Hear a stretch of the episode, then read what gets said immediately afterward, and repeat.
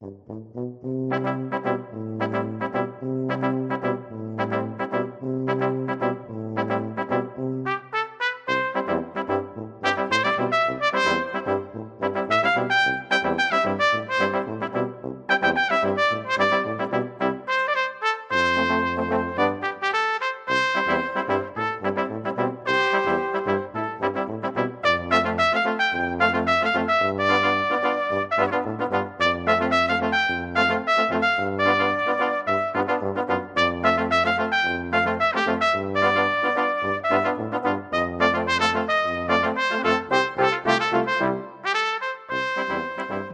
Bienvenidos a Betis Histórico, un podcast sobre datos, estadísticas, historia y curiosidades sobre el Real Betis Balompié.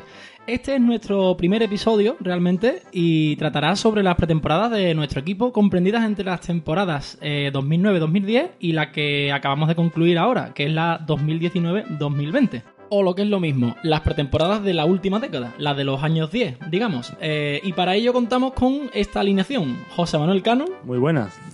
Israel Caballero Muy buenas. Y hoy contamos con un invitado, Javi Guerrero, arroba BetisShirts en Twitter. Muy buenas y muchas gracias por invitarme. Encantado de estar aquí. Y este que os habla, Juanjo Dorado. Antes que nada, os recordamos que podéis encontrar todos los episodios de Bet Histórico en nuestra página web quillospodcast.com barra Bet Histórico y que podéis encontrarnos en las redes sociales Twitter, Facebook e Instagram con el mismo nombre, Bet Histórico. Bueno, y una vez que te- estemos terminando este episodio, pues en el tiempo de descuento os leeremos algunos de los comentarios que nos habéis dedicado tras el primer, bueno, el episodio, el episodio de presentación, digamos, Sí, que publicamos hace una semana. Y tenemos algunas sorpresitas que estamos seguros que os van a gustar pero la, vamos a, a- la vamos a dejar para el final, ¿no? a todos, sí, sí, sí, a todos los béticos y béticas que nos escuchéis. Muy bien, pues nada, comenzamos.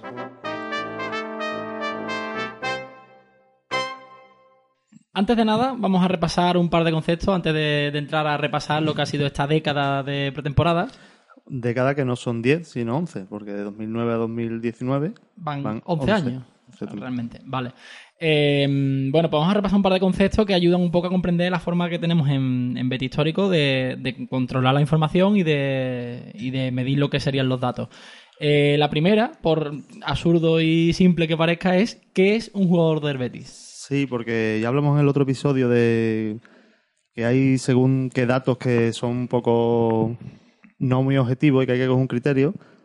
Y nosotros siempre hemos cogido como criterio que para considerarlo jugador, entre comillas, que haya debutado con el primer equipo en partido oficial. Entonces hay muchos futbolistas que participan en pretemporada, pero que después no tienen recorrido ni, ni tienen la ocasión de debutar ni de tener ficha siquiera con el primer equipo. O sea, para ser jugador del Betis, para Bet Histórico, por decirlo así, tiene que o jugar algún minuto con el Betis En en, partido oficial. partido oficial o, O por lo menos tener ficha. Vale. Por Pues ejemplo, tenemos el caso reciente, por ejemplo, de Manu Herrera, que Ah. tuvo ficha y no, no llegó a debutar. yo iba a comentar lo de Manu Gavilán, ¿no?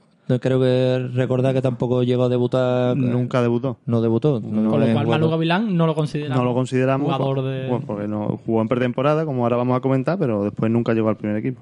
Perfecto. Después, segundo concepto importante. ¿Qué es la pretemporada? ¿En qué nos vamos a basar para hacer este balance y este repaso de las temporadas? Bueno, para hablar de pretemporada vamos a hablar literalmente de pretemporada. Es decir, vamos a excluir postemporada, como por ejemplo los partidos que jugó el equipo en Estados Unidos al final de la temporada pasada, ¿Sí? Y vamos a excluir los partidos que juegan a lo mejor en los parones que hay a principios de septiembre o, o cualquier parón que haya en mitad de de la liga. octubre, lo típico. Perfecto. Una vez que empieza la liga, ya no, no lo consideramos como partido de preparaciones de pretemporada. Por lo menos no está incluido en esto que vamos a En hablar. esto que hemos hablado hoy. Y después, por último, hay que tener un pequeño disclaimer, un pequeño aviso, que es que los datos están contrastados al máximo posible, pero en algunos puntos, en algunos partidos concretos, no tenemos el 100% de No. la velocidad.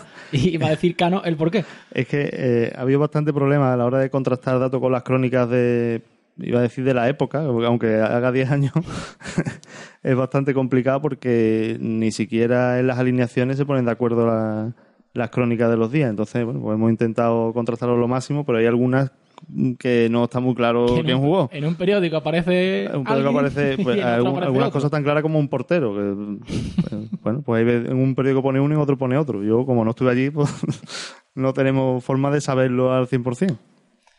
Perfecto. Pues comenzamos entonces con la 2009-2010. Pues sí, comenzaba con 2009.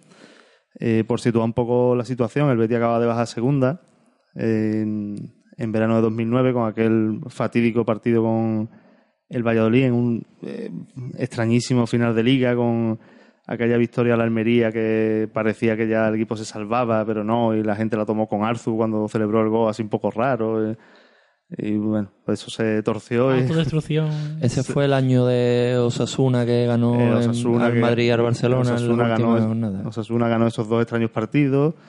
Eh, el Betis jugaba la penúltima jornada con el Málaga, cuyo entrenador y portero ya estaban fichados por el Betis. Fin, bueno, se juntó un poco. Con, con el gol de Luque, ¿no? con- Exacto, por que Luque. nos condenó aquel día. No, es- Además, no es la primera vez que en el Betis se junta. En aquella jornada, además, mm, eh, hubo una ocasión de un futbolista del Valladolid que si el Valladolid ganaba, la combinación era totalmente distinta y falló. Fue un- se juntó todo lo que podía pasar, El hambre con las ganas. todo lo que podía salir mal salió mal. Y bajamos por un gol al Y final. bajamos por, por el average general, Con el empatado a puntos. Si no, Mm, si no recuerdo exacto. mal. Una situación muy convulsa, eh, la manifestación, Del 15J. del ¿no? 15J y por supuesto el Betis obligado a subir porque bueno cuando, siempre que se baja a segunda eres el máximo favorito y la gente se cree que subir es fácil mira cuéntaselo al Zaragoza si es fácil subir o no Zaragoza, Oviedo, Racing. Oviedo y- Hay, hay más históricos y- en segunda que en primera casi. muchísima presión y con una plantilla además con muchas fichas altas que no estaba muy claro si se iba a quedar de Maná, Sergio Jaime García, Aurelio también estaba. Jaime Aurelio, Oliveira, en fin, que había una plantilla que no... No se sabía muy bien qué hacer con ella. Y mm, se ficha Antonio Tapia, como digo, entre otros. Y mm, cuento una curiosidad para empezar, porque el Betis recupera dos cedidos, Sí. que eran Nano en el Valladolid, Cafa en el Zaragoza. Los dos cumplen su objetivo, uno de- por la permanencia y otro por subir a primera. Y acaban jugando en segunda por tener que volver al Betis, curiosamente. Los dos hicieron su trabajo, pero al final acabaron jugando en segunda. Y además, Nano no, pero Cafa jugó bastante. Correcto. Recordamos el, el- el famoso gol de, de Cafa al al Cádiz. Cádiz, exacto, el gol olímpico. Y ese mismo día marca también un gol de falta. En el último minuto, quiero recordar, ¿no? Ah, En- yo creo que recordar que es en el último minuto en el Carranza, ¿no? No, no, pero No, eso es la pretemporada fue- con el, en, en el trofeo. Pero estamos diciendo Con el Real Madrid, ¿no? el partido Sí, de liga contra el. Cádiz en el Villamarín, Sí, que correcto. marca el gol olímpico, que, que yo creo, que salvo que me corrijáis, que hasta, que el, hasta el de Joaquín en, en semifinal de Copa el año pasado no, No, no, hemos, no hemos vuelto a ver uno. Yo creo que no ha habido otro.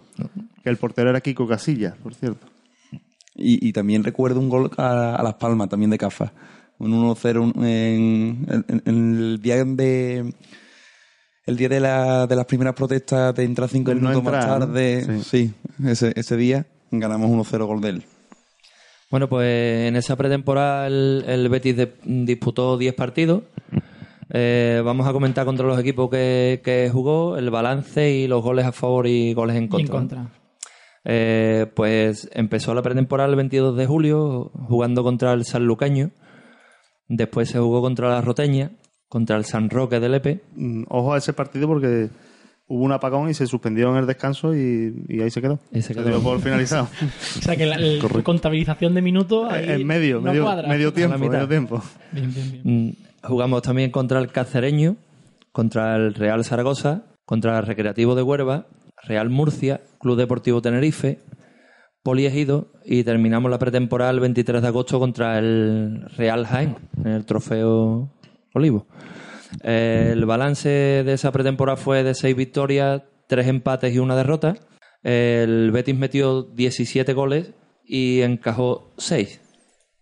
A la que comentabas lo del trofeo del Olivo también, si no me falla la memoria, Zaragoza y Recre fueron en el colombino, que ese colombino acabó ganándolo el Betis en un triangular. Mm, Vale, eh, entrando un poco en los datos más individuales de esa pretemporada, a mí una cosa que siempre me llama la atención, en pretemporada siempre aparecen muchos canteranos. Pero hay ciertas ocasiones donde mm, aparecen en pretemporada y después desaparecen y nunca, nunca más se supo. Aquel año, por ejemplo, antes ha nombrado Israel Manu Gavilán, también Eric tuvo minutos, Rubén Cruz, incluso Adrián San Miguel, que tardó cuatro temporadas más en debutar con, Pero jugó en esa pretemporada. En esa pretemporada jugó un par de partidos, sí. Eh, curioso, no tenía yo ni idea. Y, y llama la atención, aparte de eso, futbolistas que después no se quedaron y que tuvieron cierta participación. Pues, por ejemplo, Oscar López jugó cinco partidos esa pretemporada. Oscar López aún seguía en el Betis. Cinco eh, de los diez. Cinco de los diez. Eh, Chico jugó nueve de los diez. Y después no se quedó. Y después no se quedó. Y, Estaría en- y a mí me, me llama muchísimo la atención el futbolista con más minutos en esa pretemporada que fue Odon Cor, Que sí se quedó y acabó Que sí se quedó. siendo más o menos importante. que jugó todos los partidos. Sí jugó los 10 partidos, fue uno de los tres futbolistas que jugó los 10 partidos. Y, bueno, pues curioso, ¿eh? Pasamos a la 2010-2011. En este año el Betis no consiguió el ascenso en la temporada anterior. Correcto. Fue el famoso partido de Salamanca, toda la parte de lo de Cartagena y demás. Y un verano movido con la, entre comillas, ya cada uno que valore compra de Luis Oliver, desembarca en el Betis. Mm, Fichajes que llegan al Betis que después se quedarían para muchísimos años, para Exacto. muchos años. El fichaje es muy importante. Y bueno, he dicho antes la curiosidad de que el Betis pierde el descenso contra el Málaga de Goitia, que después viene al Betis. Sí. Y el Betis pierde el ascenso contra el Salamanca de Salva Sevilla, que también viene al Betis, que de hecho Salva es el que da el pase de gol a... que deja al Betis sin opciones en la penúltima jornada. En Salamanca. En Salamanca. Correcto. En aquel famoso partido del mántico del Stereo Love y todas esas cosas. Y Odoncor de 9. Y Odon- De 9, en plan, tú ponte ahí y corre. De Farso 9. Sí, eh. después Messi lo copió él, claro.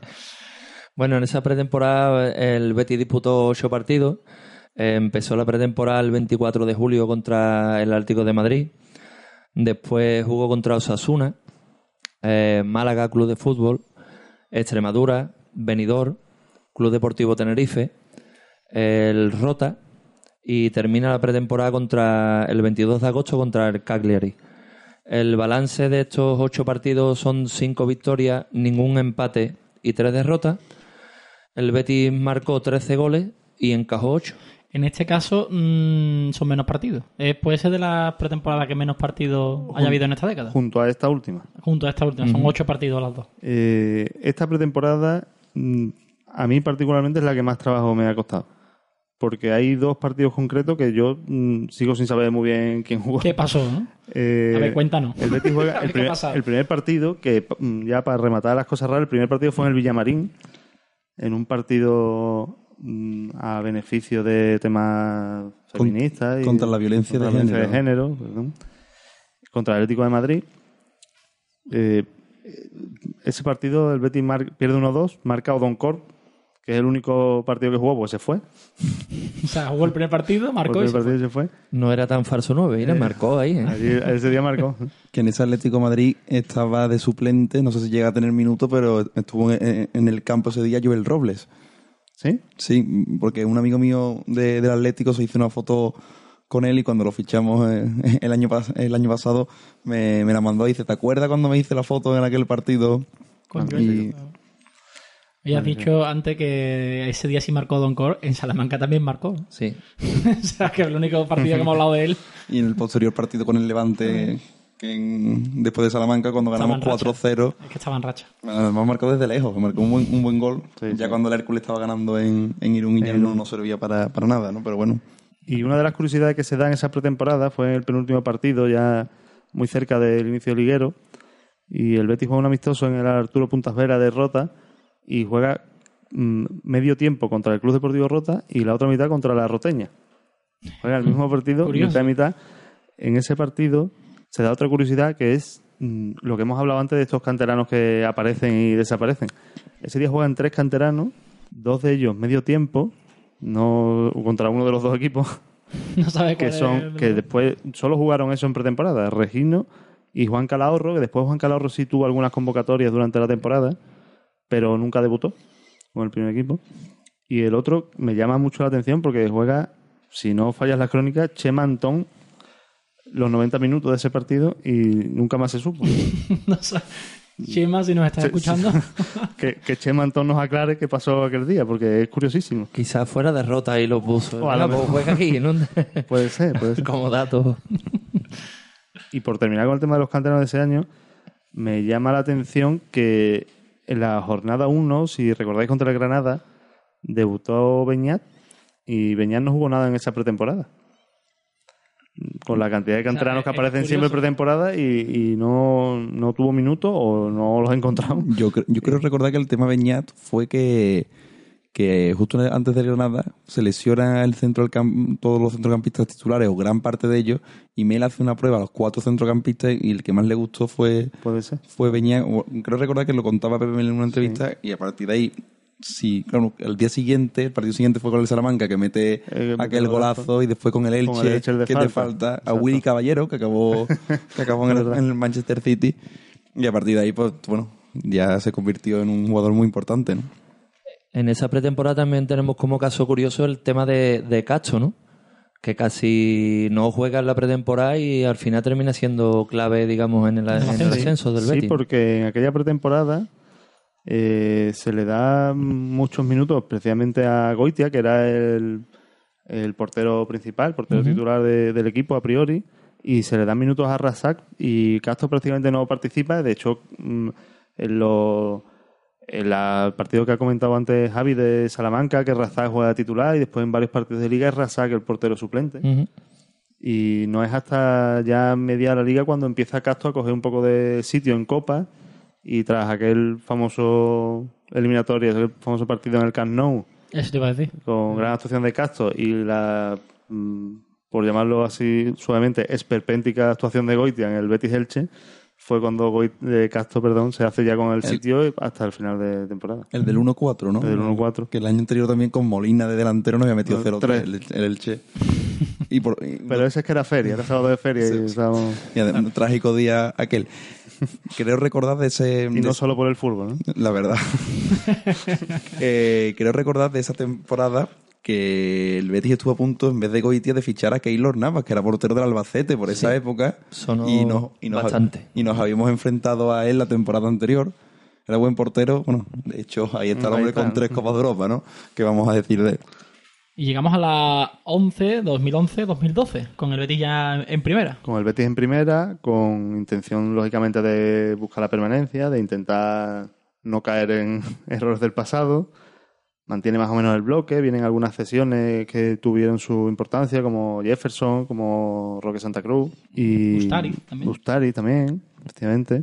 Pues en esa pretemporada el Betis juega 10 partidos. La empieza el 20 de julio contra el Olympique de Marsella. Después juega contra Girondín de Burdeos, contra Osasuna, Real Unión de Irún, Avant and Waterloo. Waterloo sería. Waterloo. Sí, bueno, nuestro inglés, El- alemán y francés y demás. Perdonadnos, ¿vale? Eh, contra el Newport, el NIT eh, Fútbol Club, sí. el Swansea, El Fútbol Club estaba Sí, claro. sí. eh, Coria y termina la pretemporada contra la Juve el 13 de agosto. Señora. El, el balance de estos 10 partidos son 5 victorias, un empate y 4 derrotas. El Betis marca en esa pretemporada 24 goles y tan solo le marcan 6. Hay una cosa que no he dicho. Sí. Mm, hablamos de partidos y realmente hay veces que son medios partidos, porque en verano es muy común los, los formatos triangular que juegan Claro. solo medio tiempo. Pero bueno, contamos como partido, aunque sea un partido más corto. Está bien saberlo, sobre todo porque después la suma de minutos Pues no, claro, te, no te pues, da exacto. exacto. Que esa temporada es o sea, esta pretemporada, perdón, es Osasuna e Exacto. Irún. Por ejemplo, eh, por eso he visto y me, me he acordado que juega en Irún ese torneo con...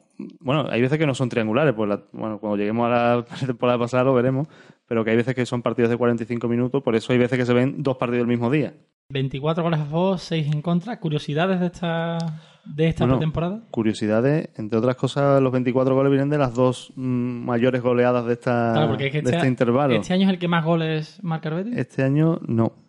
El siguiente mete más. El siguiente mete más. Pero porque, por lo mismo, porque habrá eh, grandes goleadas en algunos partidos. Sí, hay grandes goleadas. Además, el año siguiente hay un partido más que este. Pero en este año hay dos goleadas importantes en su gira por el Reino Unido. Un partido que acaba 0-7 y otro que acaba 0-8. Recordado muy especialmente porque marcó Jonathan Pereira siete de los ocho goles del equipo. Convirtiéndose Jonathan Pereira el máximo goleador, por supuesto, de, De ese año, de ese año, de la pretemporada. Que ese partido que comenta de los siete goles fue con la camiseta naranja, que muchos no les gustaba, no les gustaba la gusta, marca RBB. Bueno, a mí yo no, no soy de los detractores, no es la menos, no, no es la menos bonita en mi opinión. Pero la naranja de la franja en el pecho. La de la, ¿no? correcto. Que después en competición oficial apenas se usó y con, con malos recuerdos como una derrota en el Sardinero y una derrota en, en Córdoba, en la ida de Copa, que acabaríamos eliminándonos en la vuelta. Una, una pregunta un poco así atraco. ¿El Betis ha tenido solo dos camisetas naranjas? Eh, mm, creo recordar... Por lo menos documentado, claro. Sí, claro. Quiero recordar que hace muchos años en una web, cuando empezaba a investigar sobre esto, dicen que en un partido con el Córdoba de los años 20 se usó un jersey naranja por tema de coincidencia de colores.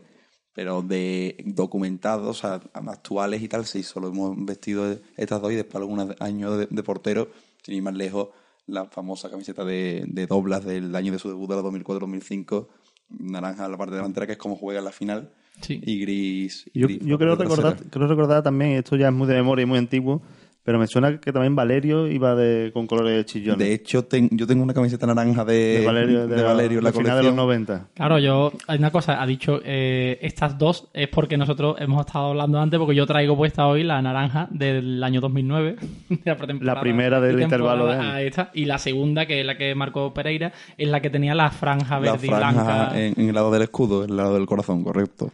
¿Más curiosidades sobre esta Más temporada? curiosidades. He dicho antes que la pretemporada anterior Castro no jugó nada y este año es el que más juega En la en pretemporada. la pretemporada.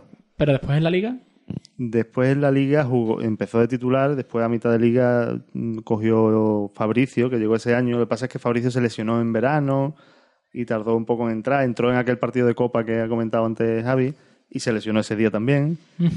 y bueno, le costó un poco entrar.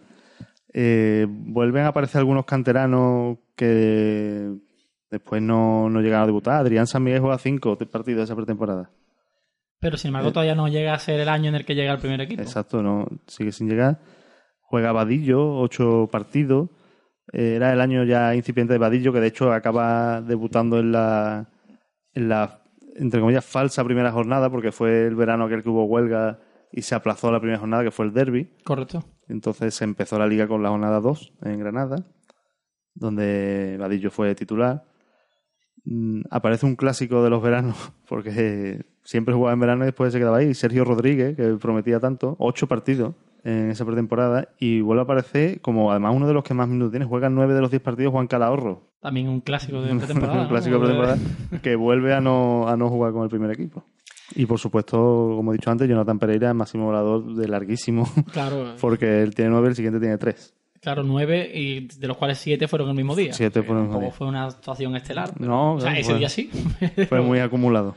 Bien. Eh, ya en la 2012-2013, Bueno, eh, el equipo se había salvado con, con bastante solvencia la temporada anterior. Tuvo la racha aquella tan desastrosa del 1 de 30 que terminó con la remontada del Valencia. Y a partir de ahí el equipo, bueno, pues más o menos se salvó bien. Ganó el derby al final con de, el gol de Beñá. con el gol de. Es cierto que ni con la racha tampoco llegamos a entrar en descenso. No, claro, que Gracias como a que nos pusimos también- líderes. Correcto. Que ganó los cuatro primeros partidos. Ganó, empezó con 12 de 12 Claro. y a raíz de ahí fue la, la racha. Bien. Aquel partido con el Valencia fue emocionante, aquellos últimos Sí, cinco uf. minutos. ¿eh? Después llegaremos a ese tipo de partidos Sí, sí. que vamos a, a comentar.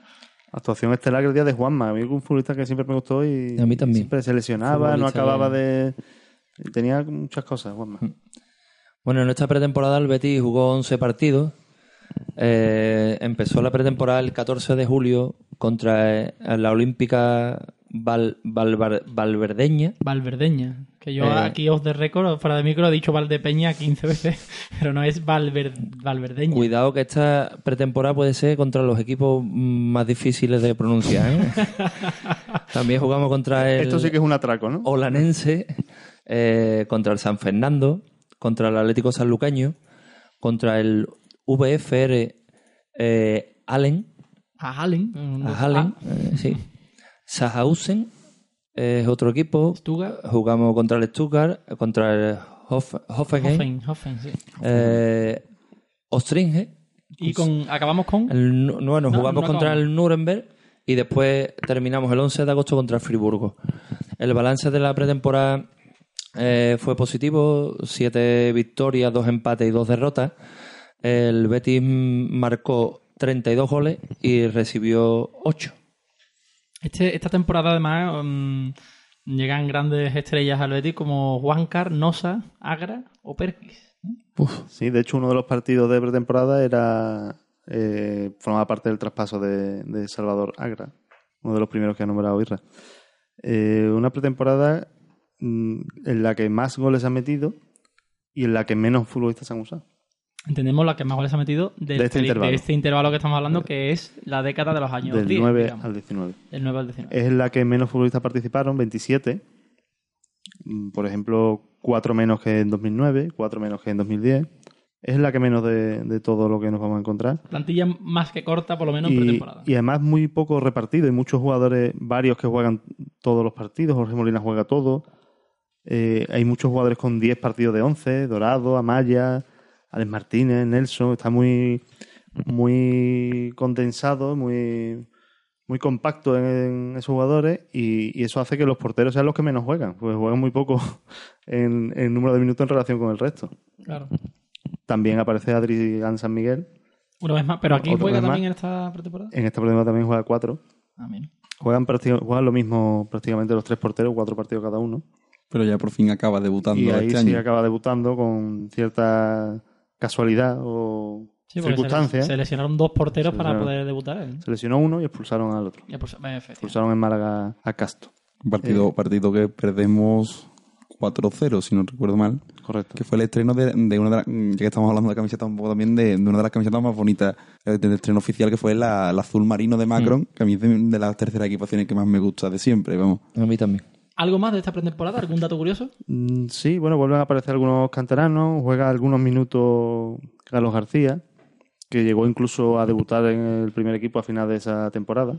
Testimonialmente, pero debutó. Eh, como he dicho antes, Adrián San Miguel. Juega ocho partidos Sergio Rodríguez. Otra vez. otra vez, que sí tiene algunos minutos durante la temporada, pero nunca acabó de, de cuajar y, y sobre todo lo que se esperaba, ¿verdad? Y de estos futbolistas que me llama muchísimo la atención, mm, de los 10 partidos jugó 9. No sé si recordáis eh, un defensa central que se llamaba Super, Manuel Herrera. Sí. Jugó 9 de los 11 partidos. Que le decían súper, con- contaron en Radio Betty, le decían súper porque cuando llegó a la cantera, en los primeros partidos, cuando entre- en- perdón, en los primeros entrenamientos, el, el delantero de, no sé si era de la Levín, o es que no, no recuerdo muy bien cuándo llegó, le dijo al entrenador, porque tenían dos Manus Herrera o dos Manuel, y dice, ¿a, a ti cómo te vamos a llamar para diferenciarle? Y el delantero del equipo dijo, y dice, llámale su- Super Glue porque se me pega mucho defendiéndome. Y, de- y se le quedó el apodo de, de de Super. súper. Curioso. Curioso es. Pues jugó 9 de los 11 partidos, fue de los futbolistas que más jugó de la plantilla. Incluso el penúltimo amistoso jugó el partido completo. Que, pero claro, pretemporada no es lo habitual. Y, y nunca más se supo. Nunca debutó con el primer equipo. O sea, nunca llegó a debutar con No, el primer no. equipo y jugó nueve partidos en pretemporada. por esa pretemporada.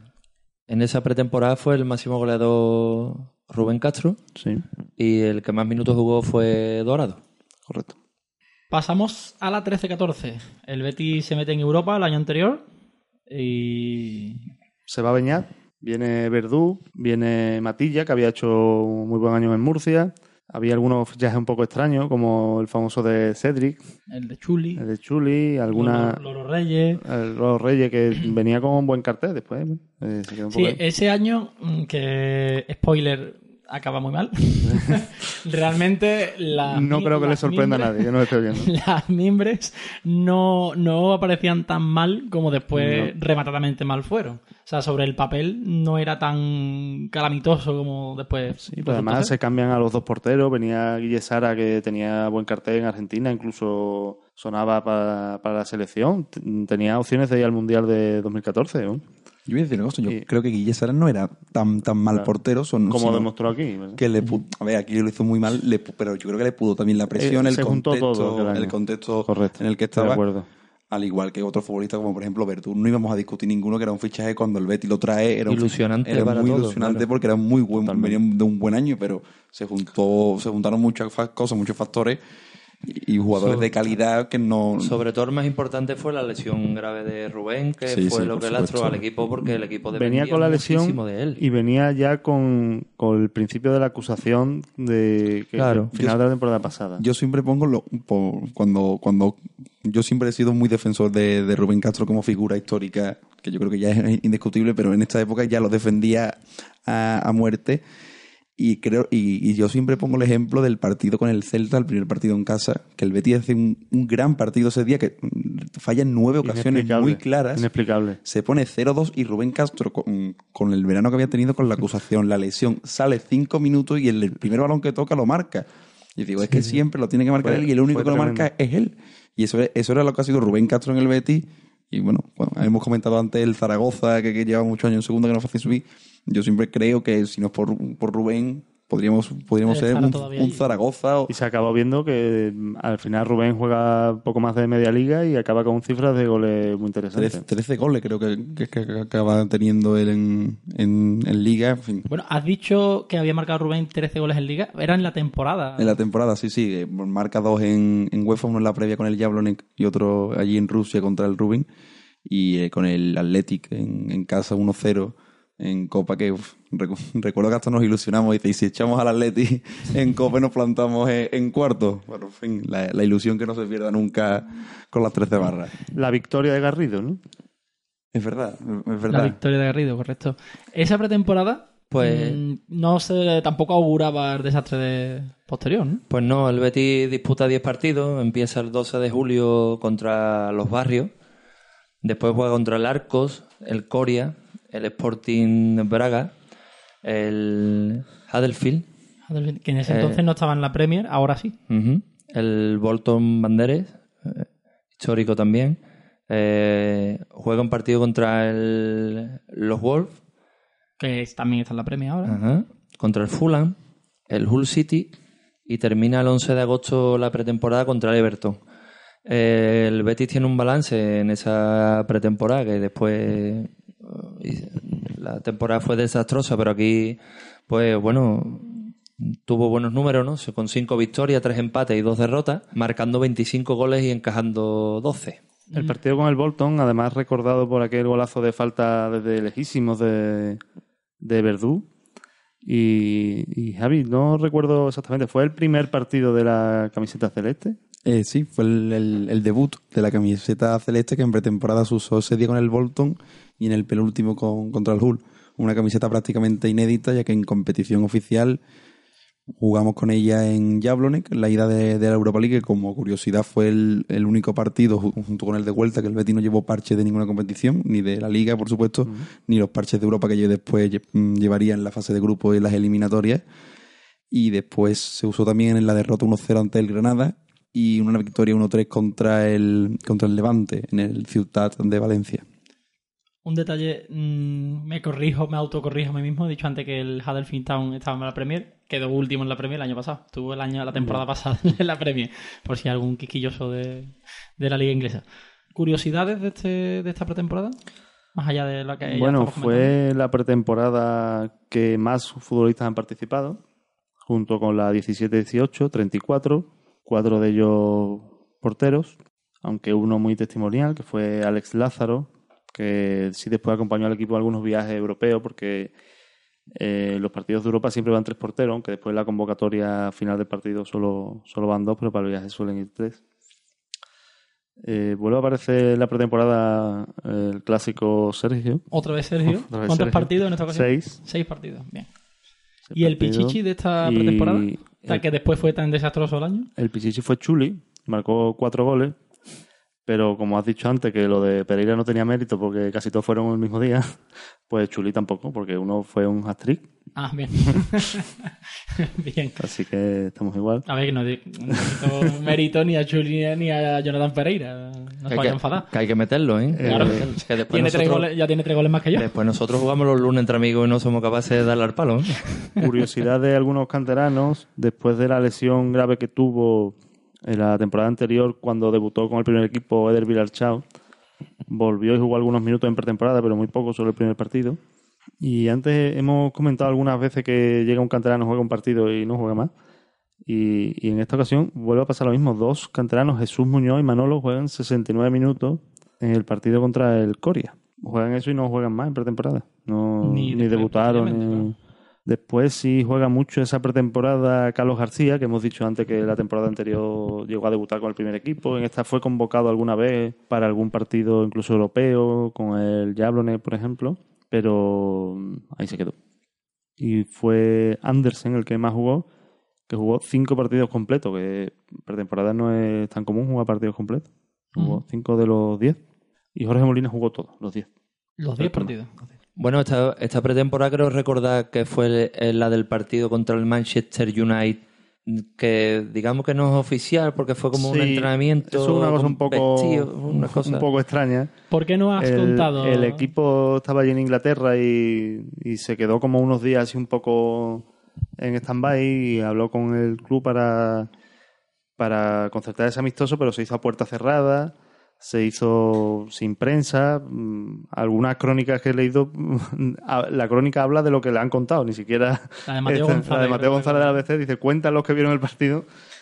Mm, El Betis parece ser que perdió 0-3. Hay una foto Hay una foto de- buscable que parece el torneo de la piruleta, Pero que están ese- mezclados los futbolistas. Pero ese partido no se, se jugó, pero no está contado en los datos que hemos comentado. Bien. Y tras esa temporada infame que ya hemos comentado, llegamos a la 2014-2015. Bueno, esa, esa temporada infame que es la famosa de los 25 puntos, ¿no? Que es que no lo hemos comentado como Sí, dato no. curioso. de- el, el bético lo está escuchando, lo sabe de sobra, pero bueno, no está de más decir que fue la de los 25 puntos El, último descenso que, que ha tenido el Betis, o que ha sufrido el Betis, y, y, como que para va a olvidarlo. sufrir, y que va a sufrir en la historia, por favor. Yo creo, yo creo que es importante recalcar que pueden venir años buenos, años malos, pero nunca, nunca, nunca jamás es admisible que volvamos a, No, no. a ba- a bajar de, de categoría. Y, y creo que, eh, no sé si estaréis de acuerdo conmigo o no, pero que eh, la mentalidad tiene que ser de que un año malo, no excesivamente, o sea, no, no tiene por qué un año malo significar quemar el club ni nada, pero un año malo tiene que ser de, que- de quedar más, o sea, lo, más, lo peor que puede quedar el Betty ahora mismo por, por entidad y tal es un décimo. Lo del año pasado Exacto, es exacto. un año malo, que realmente lo, to- lo tomamos como malo porque no se cumplen objetivos. Las ¿no? expectativas. Pero que, año ese- más, sí, que sí. esos sean los objetivos del Betis siempre, está del 10 para arriba y luchando por Europa. que cuando digo el décimo puesto es una porque, porque al final un, un- décimo, duodécimo por dos puntos más dos- o quedar noveno por un eso es tontería pero que eso tiene que ser un año malo o sea no puede ser no, no es admisible que un club de la categoría del Betis de la masa social del Betis vuelva vuelva a descender de categoría jamás, jamás. No volver a luchar por permanecer No, no. nunca. Eso es lo que queremos, pero después fútbol. Pero si ves la historia, mm, es complicado que el Betis le hace muchos años en De hecho, primera. No ha estado nunca diez- más de diez. diez- No temporadas creo que es el máximo ¿no? Eh, Ahora como, como a final de temporada peguemos el batacazo No, hombre. va- va- va- vamos a tener que cerrar Nos van a buscar, nos van a buscar en- para el podcast. Eh, ese, ese año, ese, después de ese descenso, mm, el equipo se rehace. ¿Y con qué contexto nos encontramos, Cano? Bueno, llega Julio Velázquez. de- Una apuesta- Una apuesta joven, una apuesta mm, relativamente arriesgada, aunque había hecho un muy buen año en Murcia, donde casi sube. El Murcia pasó, por cierto, de casi subir a bajar en los despachos aquel año porque llegó a jugar la promoción, pero... no de hecho baja ¿eh? Sí, sí, lo- de casi subir a bajar, he dicho. Cano, qué, Ah, bien, qué bien. antiguo eres de decir promoción, ¿eh? Los playoffs. Los- se nota aquí de, Se que- se que- uno, ¿eh? Añejo, añejo. Es que los que, eh, aunque re- vagamente recordemos alguna promoción, esas cosas no, No se olvidan. olvidan y generalmente para mal. Llega Alexis. En Alexis se rumoreó mucho que iba a venir Serra, que no, no llegó. Parecía que era el desembarco, pero no, no se produjo. Y se planteaba otra vez lo mismo que hemos dicho en 2009, la, la obligación de, de subir con lo, insisto, lo complicadísimo que es que aquí... Ni el como- Atlético de Madrid el- lo hizo en un año. eh, exacto. Es que aquí en la última vez subimos un año, la anterior en dos, la anterior a final de los 90 también en uno.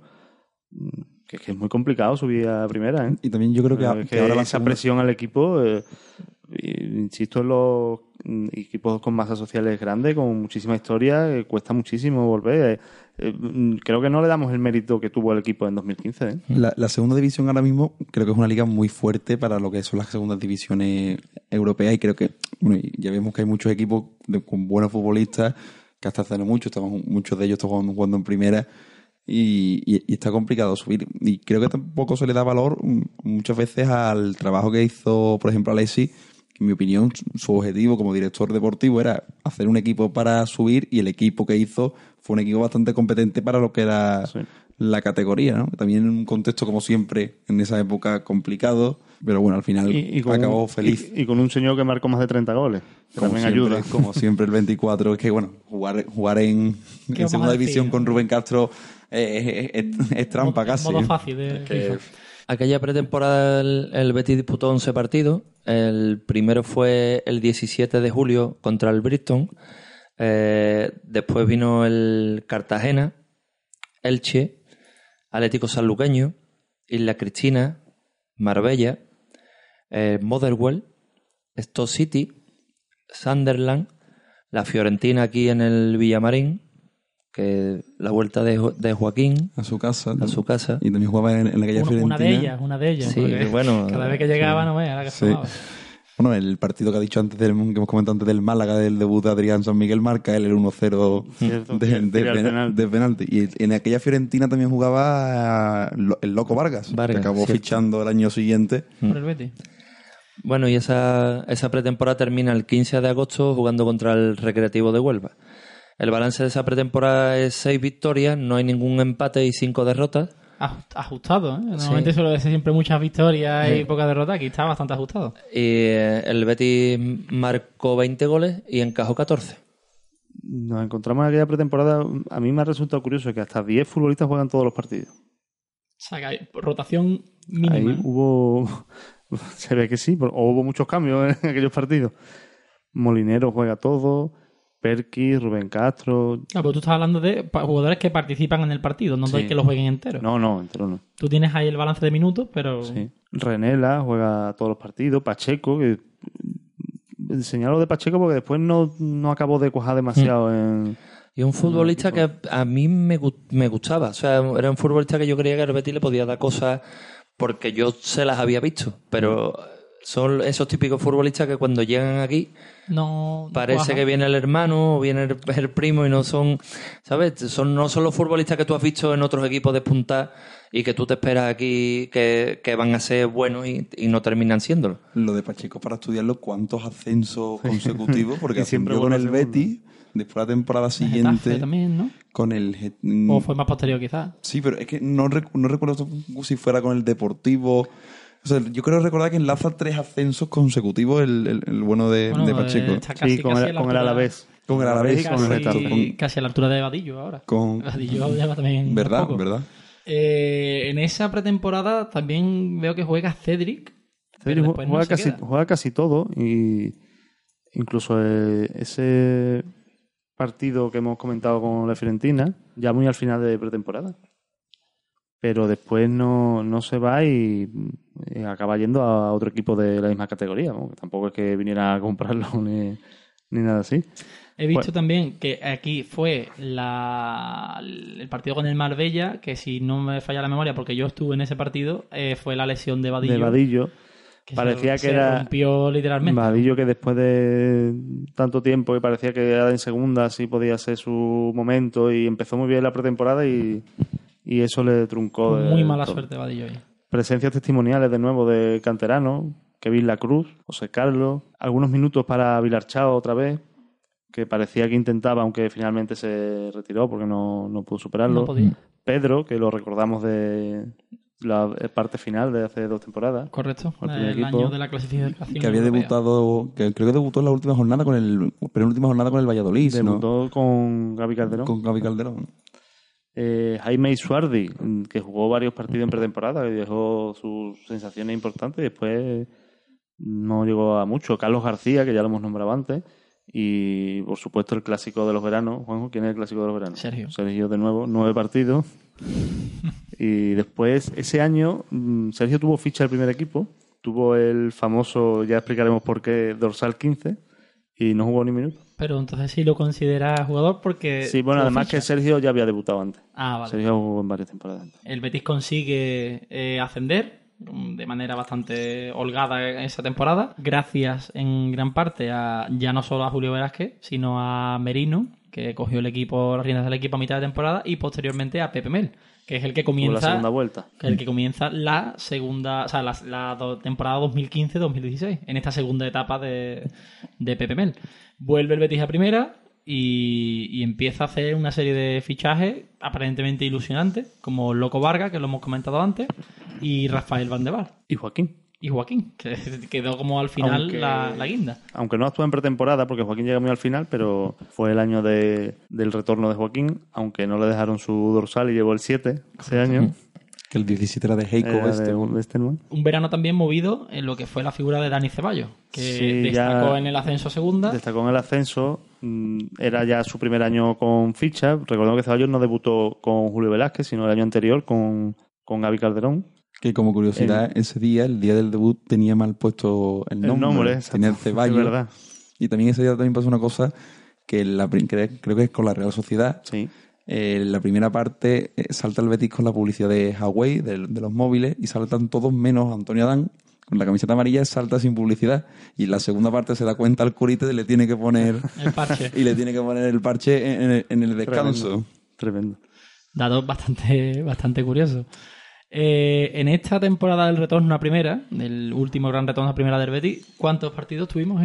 Yo, bueno, antes de decir que el jugó 10 partidos esa pretemporada, mm, destacar en el retorno de Joaquín el espectacular recibimiento en el Villamarín de- del, del jugadores, vamos, Eh, ninguno creo yo que haya conseguido en su, en su presentación. Para mí fue eso. un momento espectacular de, de beticismo en, eh, en- en la historia, digamos, ¿no? el, el retorno de- del hijo pródigo. Bueno, pues esta pretemporada mm, el Betis disputa 10 partidos, como ya he dicho antes. Empieza el 14 de julio en Coria. Después juega contra el San Roque, contra el Athletic Club de Bilbao, el Vitoria Setúbal, eh, SV Dar, Darmstadt, Mm, da- sí, ahí está. perdonadme. 98. Sí, 98. Hasta el 98. Eh, Borussia Dortmund, Recreativo de Huelva, eh, Real Club Deportivo Español, Granada y termina otra vez el 15 de agosto contra el Atlético de Madrid.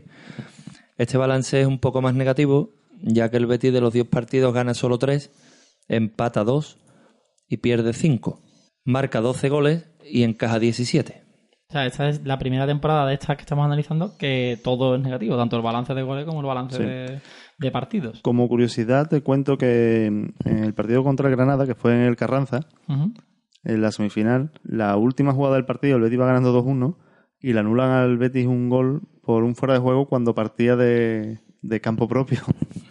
que fue, bueno, al final no, no hubo tiempo para más y no, no costó el partido, pero Es bastante curioso. es bastante curioso el, vamos, el tema, ¿no? Por no decir, por no decir nivel arbitral. ¿no? De, bueno, y la famosa foto de Pepe Mel que no vamos a comentar, porque para mayores de 18, la foto en la que sale levantándose la camiseta indignado el señor Mel. Que- el otro día hablaba, eh, el otro día hablaba con Jorge González de Twitter que, que él comentó que hombre que es un gusto poder ver los partidos de pretemporada y ahora que estamos repasando esto recuerdo el partido del Darmstadt que yo lo vi porque un señor alemán del, del club mm, estaba grabándolo con su móvil y retransmitiéndolo por Twitter Correcto, eh, correcto, lo por, vi. por Periscope Por Periscope. y, Ese era y- el que era amarillo, que la grada era mm, muy amplia, con una pinta de atletismo. Me y, acuerdo y- perfectamente. y- y recuerdo, digo, las cosas que se hacían, digo, porque bueno, ya antiguamente porque no había nada, pero cuando ya se empezaba a poder ver, eh, digo, lo que era la tecno- lo que, lo que, ah, lo que no valoramos ahora a lo mejor, Claro. que ya todo, que ya es lo normal ver cualquier partido amistoso en cualquier momento, pero para ver, para ver ese partido, recuerdo además los cortes horribles, porque claro, al hombre los- se la colapsó, como, como diría que él se la colapsó. El Es uno de los problemas que tenemos con los datos de pretemporada, porque ahora vemos como normal ver todos los partidos. Antes era muy raro, veíamos el- si acaso el colombino, el Carranza o alguno así muy significativo, tipo el centenario o alguna historia así, pero no. Eso tiene No era muy común. Hemos hablado Tiene sus pros y veces, sus contras, ¿eh? Cano y yo, que tiene sus pros y sus contras, porque claro, también te comes grandes pestiños y dices tú qué mal está el equipo esta pretemporada y dices, no, es que tú antes esto no lo veías, está pues, al nivel de primeros partidos. Hombre, este año nos hemos podido ahorrar algún partidito Algunos, sí. a las 2 de la mañana, nos hemos podido ahorrar. Eh, también es curioso el partido que se jugó con el español, porque se disputaba un trofeo que el Betis perdió por penaltis porque Ceballos tiró un penalti a los Panenka. El último penalti costó aquel, Correcto, me acuerdo, me torneo. acuerdo perfectamente. ¿no? El Ciudad de Barcelona. Protagonismo para canteranos como siempre, me imagino. Como siempre, mm, aparece. Bueno, ¿Aquí ya no está serio? Aquí ya no está Sergio. Se le echa de menos. ¿eh? Aquí no está Sergio, pero sí está Varela, aunque ya había jugado mucho en el primer equipo en el ascenso. Estaba Caro, que después se fue, pero que también había participado en el primer equipo. Y este año hay algo Estaba- bastante raro con los porteros, ¿verdad, Cano? Sí, eh, hoy iba a contar de Cantarano también, que es la, la primera vez que aparece el bueno de Francis Guerrero. Por que juega, juega tres partidos cuando era extremo, no como ahora. Que el pobre Y hombre, jugó el Carranza y jugó un partido más que el pobre hombre se lleva la patada del siglo de Xavi contra el Atlético de Madrid. en, el- sí. en la final del Carranza. La final del Carranza que le de hecho dieron- lo lesiona, si no, Sí. si no me equivoco. Aparece Juanma, aparece Diego. eh, ah, y lo que tú preguntabas de los porteros, mm, yo no sé si es inédito esto en, en pretemporada, pero me parece curiosísimo que no hay ningún solo cambio de portero en toda la pretemporada. Juega Adán seis partidos completos y Dani Jiménez cuatro. Los diez partidos de, O sea, lo de cambiarse a mitad de la en, lo- parte, nada. en la portería no. Y por tanto tampoco hay ningún portero canterano. Ese año no. Que también es bastante raro en pretemporada, Ese año ¿no? no. Siempre se tira de alguno. Con lo cual, por supuesto, es el, el año, de, por lo menos de este intervalo, que menos porteros mm, participan. Porque siempre son los dos del primer equipo y alguno o dos del canterano. Y ese año solamente Adán y. Dani Jiménez y por cifra redonda, digamos. Seis partidos uno, cuatro el otro. Yo no veo eso tan raro. O sea, yo lo que veo más raro, eh, 45 minutos tú y 45 yo en pretemporada a partidos completos. Pero Claro, realmente, eso- sí, sí, pero la pregunta está bien tirada. El, es, es raro no porque nos parezca raro o porque antiguamente no se hiciera o que sea, sino que en estas 10 pretem- o sea, en estas 11 pretemporadas que analizamos de esta década mm, es la única vez que pasa. Mm. Y no sabemos si, verás tú, si antiguamente es una práctica habitual o, o no. Oye, Cano, esta, esta pretemporada también hubo algún fichaje extraño que no sabemos si se considera Bueno, de primer equipo o no. Más extraño que Van der Bar hubo, hubo alguno, porque fue el año que se fichó al egipcio Tarek, que jugó varias partidas en pretemporada, pero después no No llegó a debutar. jugar. Dorsal 3, inédito. Inédito, pero se considera- si lo consideramos porque Sí, porque ficha. tuvo ficha y bueno. Y además, el hombre acabó siendo un mundialista. En el pasado mundial de Rusia estuvo convocado con, con la selección de Egipto junto a Mohamed Salah, por ejemplo. Lo que, lo que es el, el fútbol. Mm. Y me llama la atención de, de esta pretemporada que de los 10 partidos jugó 9 Fabián, que después Pepe Mel no le dio bola en, en Liga. Pero jugó muchísimo en pretemporada y, y me, me ha llamado la atención.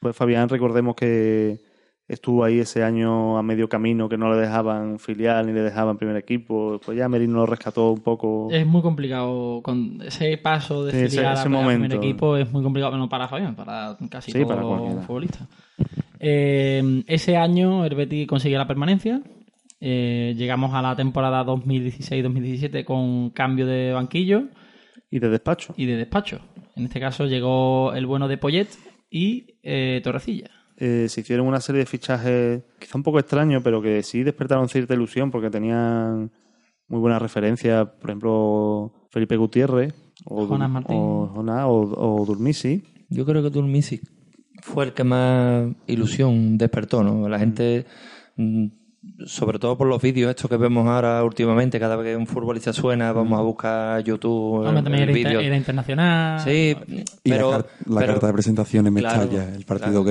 eh, que después de tantos años sin ganar en Mestalla, que es su debut, el partido que hace corriendo a la banda izquierda, que no para, está en todos los lados y ganamos. Yo creo que fue una gran carta de presentación. Claro, pero yo, yo hablo de ilusionante incluso antes de verlo ese partido, porque mm, digamos que ese partido, mm, el, el, el Bético se ilusiona con el partido que hace el Betis en, en Mestalla, ¿no? y, y el propio Durmisi. Pero venía de- antes de, de esos vídeos que, que hablo, era un futbolista que era muy parecido a Jordi Alba, digamos, ¿no? De- eh, la gente lo, lo comparaba un poco con ese estilo de lateral largo, de que llega siempre, que llega con potencia, con velocidad. Después es verdad que farta. no, no hizo no hizo malas temporadas, pero bueno, no fue quizá Lo lo que, lo que vimos en Mestalla, ¿no? Ese día. Mm. También ese año, esta temporada, la pretemporada creo que no llegó a afectar lógicamente, pero sí fue el año este, la temporada 2016-2017 de la, de la obra del estadio, que eso quiera que no, afectó sí. muchísimo a, a lo que es el ambiente que se vive en el, en el Villamarín. Es que quiera que no, le está quitando el, el pulmón al Villamarín, ¿no? Le está quitando el Corsur. Y bueno, pues eh, fue un año complicado en ese sentido, ¿no? En, en el sentido de, del ambiente que se vivía en el propio estadio. eh, pues si tú le quitas el corazón y el, y el pulmón a un estadio, pues se nota, ¿no? En lo que se refiere a la pretemporada, eh, ¿puede ser esta la que más partidos se jugaron? ¿O de las que más partidos se jugaron? Que se, fue 12 partidos. Sí. El Betis disputa 12 partidos, empezando el 15 de julio contra el Palo. Después juega contra la Balompédica Linense, el Middlesbrough, el Fulham, el Werder Bremen, Everton, Sporting de Lisboa, Montpellier, Córdoba, Recreativo de Huelva, la Selección de Qatar Son muy grandes. y el Red Bull Leipzig, terminando el 14 de agosto contra ellos. El balance fue positivo con 7 victorias, 3 empates y 2 derrotas. Y el Betis marcó 20 goles y, y encajó 11. Yo recuerdo que aquel año con Poyet y tal, antes de empezar la liga, no tenía mala pinta No. lo que era el equipo y las sensaciones no eran rematadamente malas, como otros años a lo mejor podía haber llegado a, a pasar. Que hemos estado hablando de clásicos del verano, aquel partido, el Sporting de Lisboa, en el que se recupera en la Copa Ibérica, el torneo Sí. amistoso de verano. Eh, el Betis volvía a jugar después de muchos años en el campo de, de- del Algarve, en Faro, que bueno, ya se ha convertido en un clásico de todos los veranos el, el, amistoso allí. Y el, bueno, y también el- la- el- los partidos con el Werder Bremen y el Everton que fueron en la Dresden Cup, con, en un torneo que organizaba el histórico Dinamo de Dresden, uno de los grandes del fútbol alemán el, de la Europa del Este. Y un estadio que recomiendo encarecidamente es, a visitar. Yo tuve la, tuve la suerte de eh, esa misma temporada visitarlo co- por un amigo mío que estaba de Erasmus y una, una grada espectacular y una de las mejores aficiones de, de Europa, sin duda. He escucho varias personas que han tenido, han estado por allí y tal y me han dicho lo mismo. O sea, Sí, sí, sí, Para tenerlo es- en cuenta. ¿eh? Eh, además, tiene, un- tiene una grada que creo que caben unas 12.000, 10.000 personas, lo que sería la grada de, de animación, la grada ultra, y, y es espectacular como todas familias enteras, ancianos, niños, están de pie viendo el partido. Un ambiente de verdad que, que marca, que muy, marca. muy de la Bundesliga, además. Que, que marca. Y además recuerdo yendo para el partido que nos preguntaron de dónde éramos, les dije que éramos que de Sevilla, me preguntaron si eras del Betis y le dije que sí, que era, que era bético y estuvimos hablando de, de los, de los amistosos, pero claro, no nos llegamos a enfrentar a ellos. Al ¿no? Nos enfrentamos a- al Werder y, a, y al Everton. Eh, has preguntado si fue la pretemporada con más partidos. Y sí, hasta la fecha sí, del intervalo, se jugaron 12. Pero después se igualan las dos temporadas, Sí, las dos pretemporadas posteriores con Quique Setién, también se juegan 12. Pero esta es la que más se juega. Eh, como curiosidad importante, es eh, la que más porteros participan. O sea, venimos de la que menos la que menos anteriormente a la y que más, ahora a la que más. Porque participan cinco. Recordemos el fichaje random por antonomasia del Betis en los últimos años de Manu Herrera, que jugó a- aquel partido que ha comentado Javi de contra el Sporting, no recuerdo mal. También el debut del gran Robert. Que además ese, ese, ese día, si no me falla la memoria, o al menos fue la primera vez que yo mm, lo vi, el Betis juega con defensa de, de cinco, aquel partido, que de- con- desde la llegada de Víctor Sánchez de la mitad de temporada y después con Quique Setién se convirtió en un clásico del Betis de, de los últimos de los últimos temporadas y ahora es un debate candente si, si el equipo cuatro, tiene, cinco. tiene que pasar a de- tiene que recuperar los cinco defensas o tiene que mantener el 4-3-3 de Rubi 4-2-3-1 según Aparte de los tres porteros del primer equipo, participa Pedro, participa Ángel de la Calzada, solo un partido.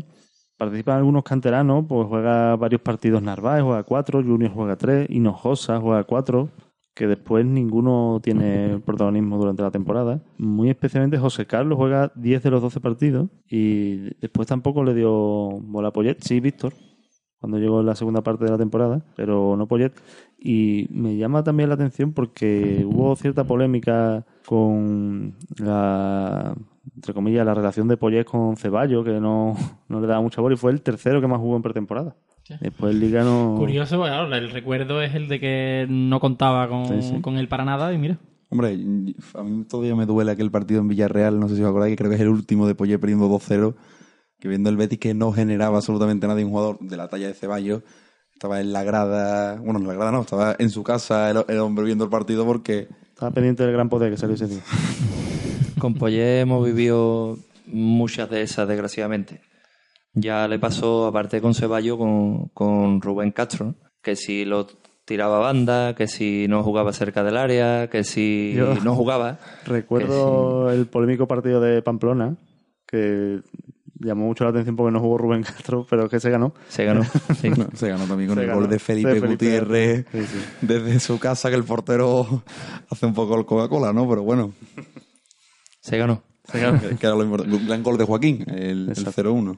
Llegamos después de ese año que, bueno, el Betis se salva una vez más, consigue la permanencia con más fatiguitas que, que otra cosa, quizás. Más, más de mérito del resto, casi, porque un- una puntuación irrisoria para. para lo que para- es un equipo en primera, ¿verdad? Hombre, sobre De todo hecho, hemos- nosotros que hemos tenemos. defendido con Claro, bastante menos puntos. lo- precisamente nosotros tenemos experiencia en bajar con mucho más puntos de los que tuvo el Betis de Víctor. Y para terminar con esta pretemporada 2016, eh, aparte de la curiosidad de jugar contra una selección, la selección de Qatar, eh, el Betis jugó varios partidos con futbolistas que acabaron siendo béticos posteriormente. Se juntan varios en esa temporada porque jugó contra el contra el Boro inglés, donde estaba Barragán, con el Everton de Joel, contra el Montpellier de Budebus, que además marcó, partido que perdimos 3-0, y William Carballo, que estaba en el Sporting, el partido que hemos comentado antes de Manuel Herrera y de Sosulia, O sea que jugamos contra cuatro, cuatro. jugadores que después posteriormente serían acabaron siendo... verde y blanco. Y también curioso de aquella pretemporada que se recuerda por el estratosférico gol de Piccini desde el mediocampo. Es verdad. Mm, Tras eh, esta, después de esa pretemporada, lógicamente, y la temporada, llegamos a la 2017-2018 con cambio de nuevo de entrenador Y de despacho. y cambio de, de nuevo de despacho, cambio de concepto, muchísimas dudas en torno al cambio de proyecto. todo porque si el estilo que quería inculcar Setién ya creó dudas una vez rodado en los primeros días Mm, ni te cuento y además empezó con, con dos malos resultados contra rivales muy inferiores y fue un poco convulso esos primeros momentos de la pretemporada. se jugaron 12 partidos, como hemos hablado anteriormente. Correcto. ¿Y qué partidos fueron, Irra? Pues el Betis empezó el, el 15 de julio contra la Balompédica Linense. Suele empezar por esa siempre mediados de julio. Sí. De- al al final, lógicamente, lo marca la liga y cambia un poco. Pero Sí, pero principio, también ronda el 15, el 12, el, eh, Sí. ¿sabes? No se va mucho más muy- allá. Muy allá, sí. Después juega contra el Arcos, contra el Benfica, Victoria Setúbal, Extremadura, Real Valladolid, Besiktas, eh, Inter de Frankfurt, Stuttgart, Córdoba, Milán e Inter de Milán, terminando contra el Inter el, el día 12 de agosto. El balance de la pretemporada fue de tres victorias, cuatro empates y cinco derrotas. El Betis metió 11 goles y encajó 15. Claro, eh, con este balance de goles y de partidos, las dudas eran más que razonables. Sobre todo porque mm, lo, digamos que las derrotas más vinieron contra equipos Córdoba. de- Vamos, digo Córdoba primero porque estuve allí. Contra el Arco, ¿no? Cano. Contra- histórico enviado especial en el Arcángel. sí.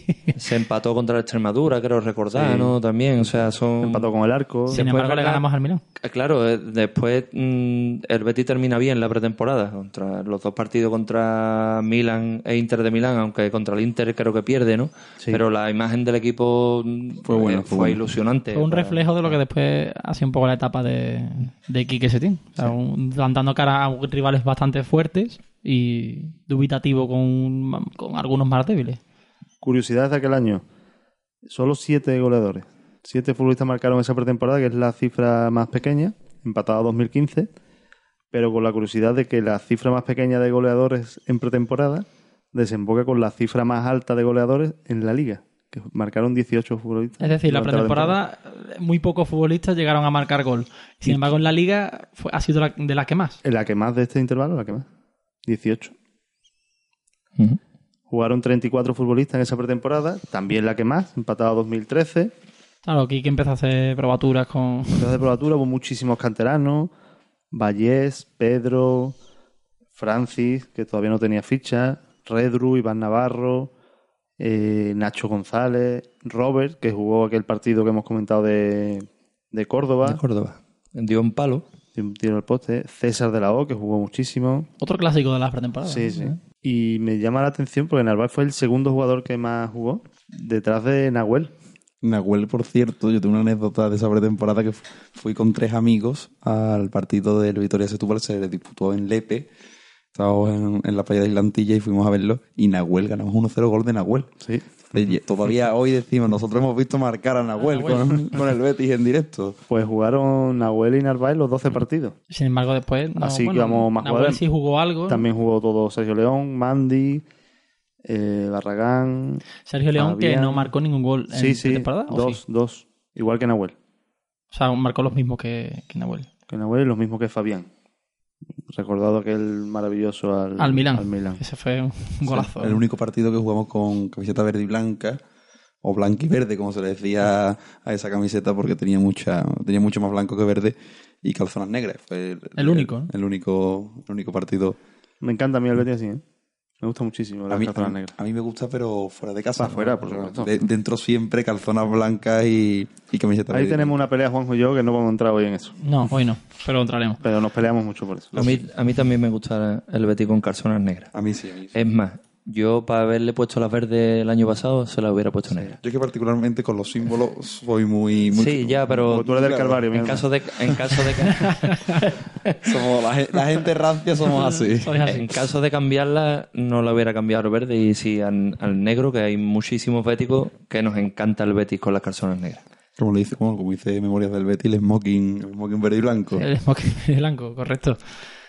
Esta temporada, primera de Quique Setién, acaba con, con final feliz, como, como ya conoceremos todos. El Betis se clasifica para Europa y llega eh, el año eh, 2018-2019 con una pretemporada que repite de nuevo 12 partidos y donde el Betis eh, forma una plantilla o conforma una plantilla pensando en, en afrontar las tres competiciones, tanto Liga como Copa como, como Europa League. Y con muchos canteranos otra vez, con la presencia, aunque escasa, pero ya parece que este año juega mucho más, Calderón, Julio Alonso, Roberto, Es- la pretemporada de la salida de Fabián también. de la salida de Fabián, correcto, por, por eso no está en, en este listado, porque no, no participa. No juega ningún minuto en pretemporada. Sí juega muchos partidos, por ejemplo, Julio Gracia, aunque después salió cedido, igual que Narváez. Eh, juega varios partidos Castún. Juega el guardameta Denis Rebollo, varios partidos. Juega muchísimo. Hace una gran temporada Budebut. De hecho, es del máximo goleador del equipo. es el segundo máximo goleador después de Loren. Loren marca 6, Budebut 5. No hemos dicho con, contra quién ha jugado. Eh, hemos dicho que han sido 12 partidos, pero los rivales. Pues el Betis empieza el 14 de, de julio contra el Nottingham Forest, eh, después juega contra el Sporting de Braga, eh, juega contra el Huddersfield, el Rot-Weiss Hessen, Borussia Mönchengladbach, Mönchengladbach. Gladbach, los Wolves, juega contra el Olympique de Marsella, el Lille, el Bournemouth, el Cardiff, el Brosinone Calcio Frosinone, Frosinone, Frosinone. Calcio. y eh, contra la Unión Deportiva Las Palmas terminando la pretemporada el 11 de, de agosto. Esta pretemporada tiene un balance que nada tiene que ver con el anterior, eh, con 8 victorias, 3 empates y una derrota. El Betis marca 24 goles y recibe 11.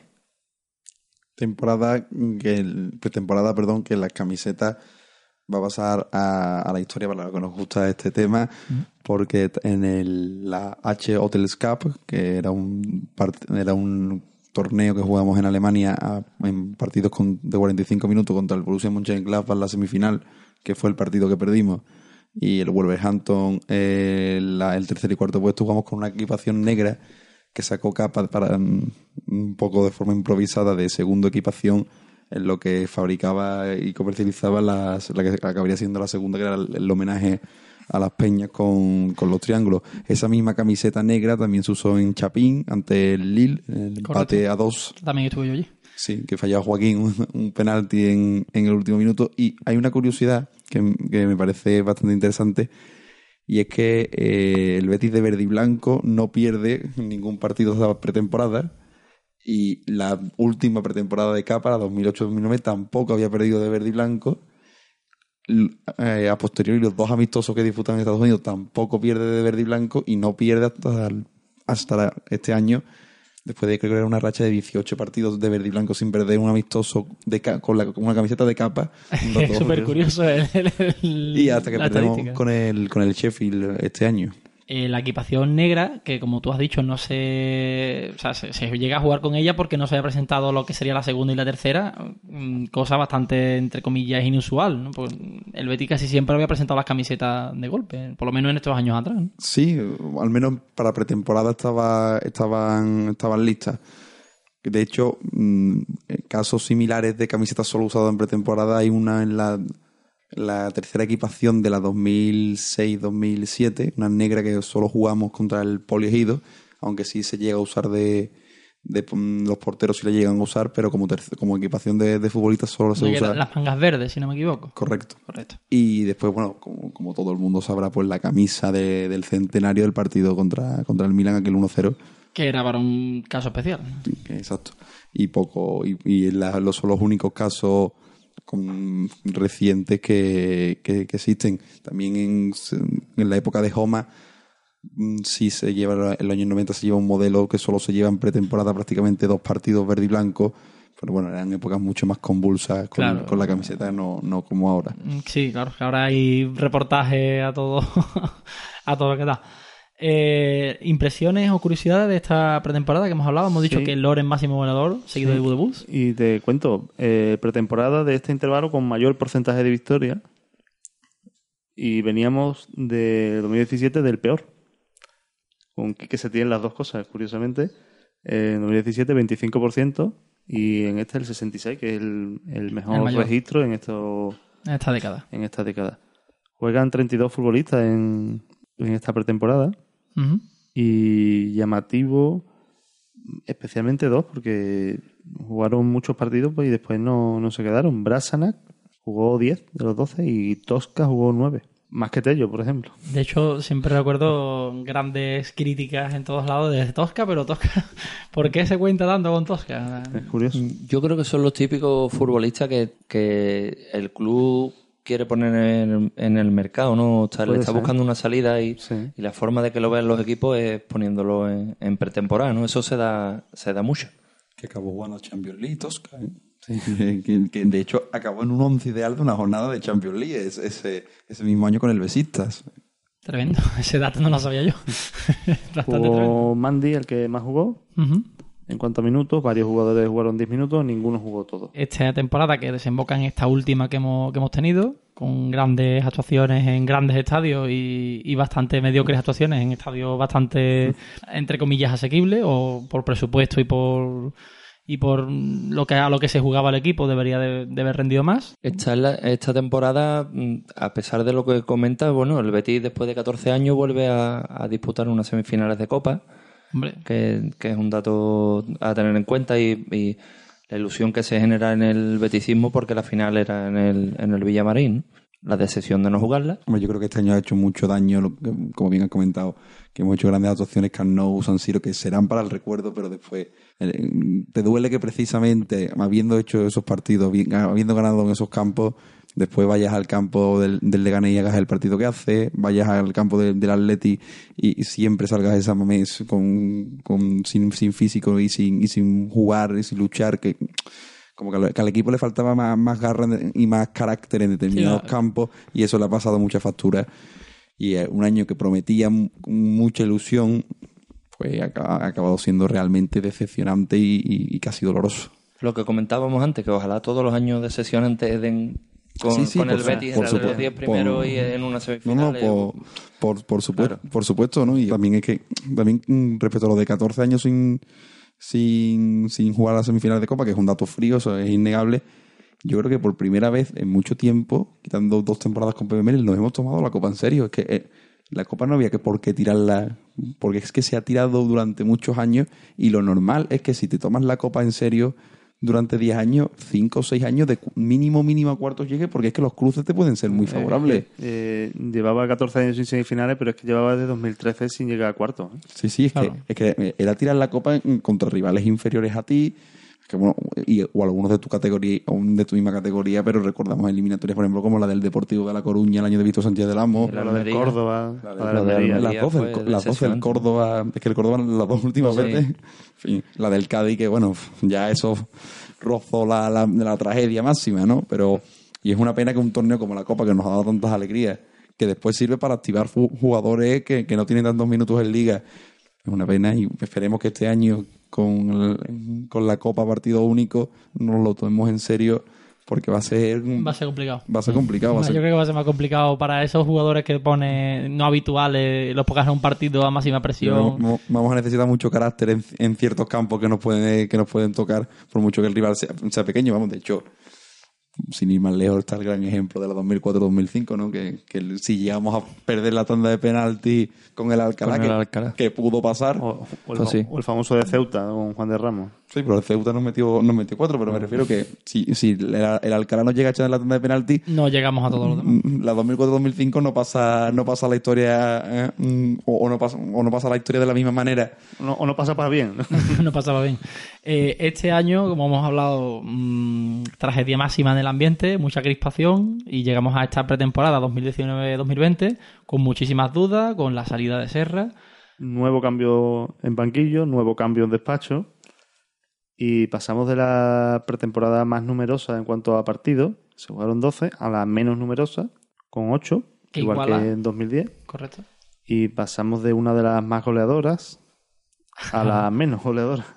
Eh, se juegan ocho partidos, como ha dicho Cano, que son El Betis empieza el 12 de julio contra el Sheffield United.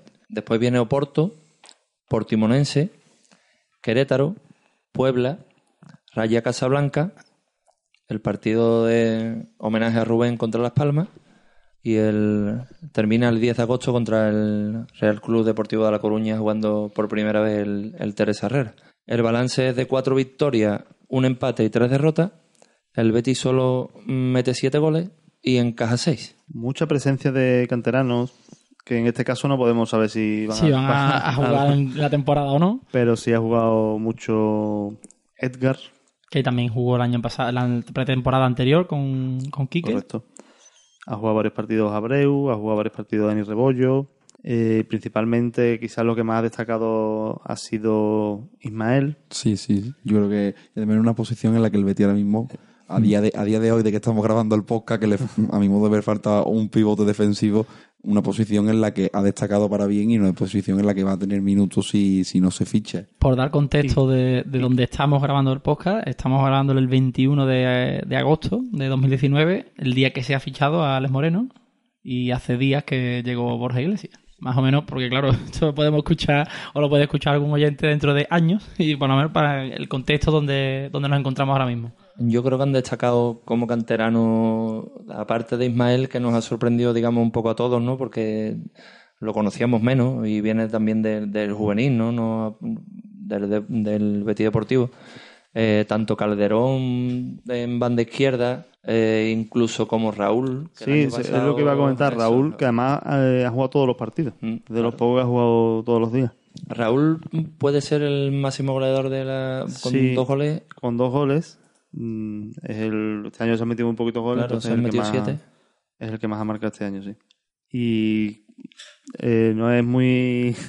Es un dato un poco frío, porque también ha habido menos partidos, pero es la pretemporada con menos goleadores. Solo seis jugadores han marcado en esta pretemporada. Dijimos de la pretemporada 2017 que marcaron siete futbolistas y en esta han sido seis. Tenemos Ah, el dato curioso de del dorsal de Joaquín. Sí, que el, día del Portimonense, en, la, en el tercer y cuarto puesto de la Copa Ibérica, era el de su cumpleaños, de su 38 cumpleaños, y se puso el dorsal 38. Y vamos, para todo aquel que quiera tener la, la camiseta, pues el- ese día la camiseta era la, segunda equipación, la equipación. Negra.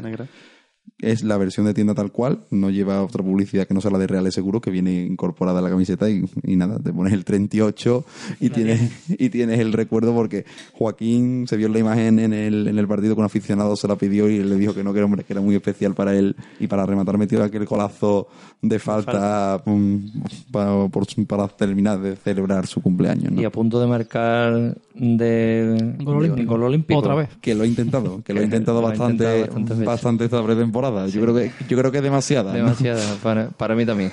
También eh, es curioso, hemos hablado antes de la pretemporada donde no había cambios en la portería y en esta, aunque empezó haciendo cambios en los primeros partidos, del Joel por mm, el, por ejemplo, en el partido juegan yo- los tres porteros, Joel y los dos canteranos, Dani Rebollo y Carlos Marín, pero en los cinco últimos partidos hace Rubi lo mismo que hemos comentado de la pretemporada de Adán y Dani Jiménez. Juega Joel tres partidos completos y Dani dos partidos completos. Con lo cual no era tan tan tan raro como, como apuntaba. Pero no todos, como No todos, aquel claro. año. Correcto.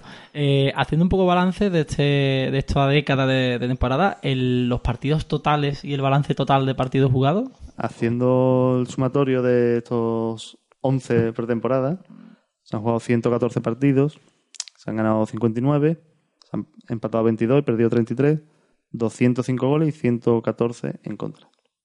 105 a favor y 114 en contra. No está nada mal. ¿Y cuál ha sido el rival que- con el que más nos hemos enfrentado Bueno. estos años? Como hemos podido escuchar, hay muchos rivales que se repiten, pero especialmente el recreativo con el que hemos jugado cuatro veces, en 2009, 14, 15 y 16. Algunos de esos son esos extraños formatos triangulares, pero son cuatro. Y después hay otros con tres, por ejemplo el Sanluqueño se ha jugado tres veces, el Coria también. Claro, los rivales relativamente cerca de. Entonces deduzco que eh, donde más partidos hemos jugado pues en Huelva. En Huelva, que hemos jugado seis partidos en el Colombino, cuatro en Lepe, tres en San Lucas y Es Cádiz. y tres en el Villamarín. Entre otros, pero bueno, destaco el Villamarín porque es curioso que no se suele jugar en casa y se han jugado tres partidos en estos años. Carranza han tenido que se... Tres partidos porque hubo uno que, que fue normal, digamos, y otro fue a partido único, con Las Palmas. Claro. Mm, En cuanto a reparto de minutos, más goles, máximo goleador de estos de estos 10 años de temporada. Bueno, el máximo goleador Rubén Castro, Qué novedad. No. Eh, Jorge Molina 23, Pereira 12 y después ya Loren, Salva Sevilla y Sergio 6, Alex Alegría 5, Sergio, Sergio León, estamos hablando. Sergio García, perdón. Sergio García, ah, vale. Jorge Molina es el que más partidos jugado. Adán, el que más partidos jugado completo, seguido de Rubén y Dani Jiménez. Y bueno, no he dicho el entrenador con más partidos, pero evidentemente es Pepe Mel, porque es el que ha Más estado más por temporada. Y seguido de ese tiempo, que son los únicos que han repetido en este tiempo. En cuanto a porcentaje de victoria, ya he comentado que la 18-19 fue la mejor, después de la 2012-2013, y la 17-18 y la 15-16 las dos peores. ¿Algún dato más general de esta? Y bueno, las mayores goleadas creo que lo hemos ido comentando, pero el 8 a 0 famoso de Jonathan Pereira, el 7 a 0 de ese mismo año, el 7 a 0 a los barrios en 2013, al palo en 2016. Y peores derrotas. Peores derrotas, pues hemos perdido 3-0 en varias ocasiones, entre ellas la final del Carranza de 2015 que hemos comentado antes de, de Francia y demás. El Atlético Atlético Madrid. Madrid. Atlético de Madrid. La de Montpellier de La de. Montpellier de Budebú, otra con el Eintracht y otra con el Hull City. ¿Ha habido algún, alguna pretemporada de esta década que os haya generado especial ilusión y después haya sido todo lo contrario o al revés? Que habréis pensado. Esto ya es más opinión que, A mí la de, la, sin duda la de Poyet de 2016. Es la que más ilusión te, generó. Sí, sí. A mí particularmente con la de Poyet, mm, la sensación que yo tenía era que por fin el Betis iba a tener un entrenador que iba a imprimir garra al equipo, que iba a imprimir carácter Es que y tú que era... escuchabas a Poyet y decías tú, es mi hombre, pero no. después no. Y claro, eh, y después también a mí me sorprendió muchísimo cómo el hombre hablaba como si llevase toda la vida aquí. Decía, no es que el año pasado perdíamos en tal campo, como- y usted, pero usted no perdió y usted al final se demostró que, que poco, poco duró en el fútbol. De- Después del inicio de Poyet en Liga eh, pasaron demasiadas cosas en sus primeros partidos, ¿eh? porque recordemos el- ese extraño partido con el Granada, nada más empezar que se fallaron unas ocasiones rarísimas, eh, otro partido donde se anuló algún gol raro, el penúltimo partido con el español que salva el empate el portero del español con un cabezazo de Peche en la última hora.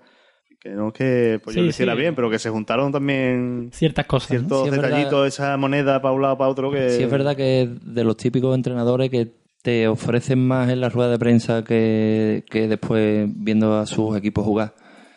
eso fue lo que hizo ahora, quizás que nos ilusionara- ilusionáramos los béticos, ¿no? Y después pues, el resultado no fue del todo lo esperado. ¿no? Aparte que yo creo que hay una cosa que es muy fría en el mundo del fútbol, que es cuando alguien abandona tu club, en este caso el- Betis, es dónde va después o qué hace con su trayectoria deportiva después.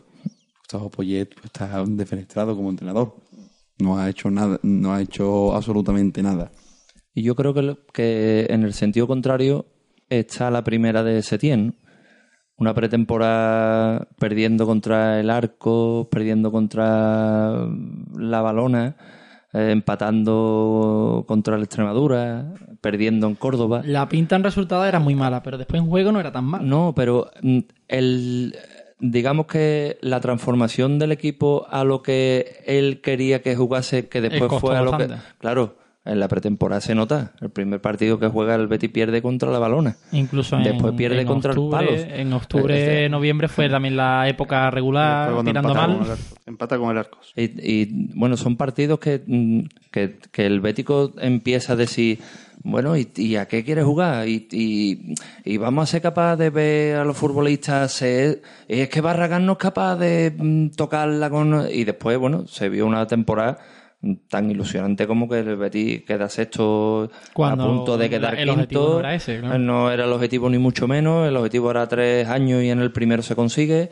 El, el Betis gana en el Pizjuán con, metiendo cinco goles. El Betis hace partidos como el del Bernabéu. El Betis hace... eh, y, y el, el Bético esa, te- esa temporada se ilusiona, pero con hechos, ¿no?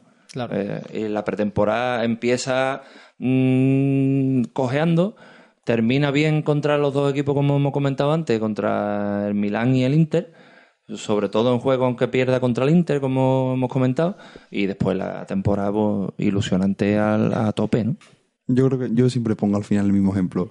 Con Serra Ferrer en la 2004-2005 el Recre nos mete 5 y al final acabamos, Nadie se acuerda de acab- eso. acabamos en Champions y, y ganando la Copa. La pretemporada, en parte estoy de acuerdo que televisar tantos partidos pues hace que la gente se pueda preocupar o, se- o incluso al revés, si se juega muy bien en pretemporada se puede ilusionar, pero al final lo importante es cuando rueda el balón y si la temporada va- vaya bien o vaya mal, nunca te vas a acordar De la pretemporada. de la pretemporada. Siempre te vas a acordar de lo bien que ha ido en la competición oficial o de lo mal que ha ido. Claro. Y aparte, el nivel de los rivales en pretemporada nunca es mm, parecido al de la liga. El O mismo. puede haber cuatro o cinco rivales gordos, pero también los hay más débiles. Y, o y del hay años, y hay años que te enfrentas a lo mejor con cuatro equipos de Champions y que también van a jugar con su suplente haciendo pruebas. Claro, y, te- y- y hay y hay pretemporadas que no juegas ni con. A lo mejor juegas con un equipo de primera, ¿no? Contra uno, Claro. Eso también depende mucho de, de lo que tú quieras, de lo que tú estés buscando y de lo que de lo que tengan los demás equipos contra ti, ¿no? Cómo se planteen esos partidos. Correcto. Pues esto ha sido lo que ha dado de sí este, este repaso eh, a, la- a las pretemporadas del Betis, esta sección principal del, del podcast. Y en este primer podcast de, de Betis Histórico, este episodio 1, vamos a mostraros otras eh, pequeñas secciones que os vamos a presentar a continuación y que son bastante más cortas que lo que, lo que es la sesión principal y que os procedemos a, a presentar.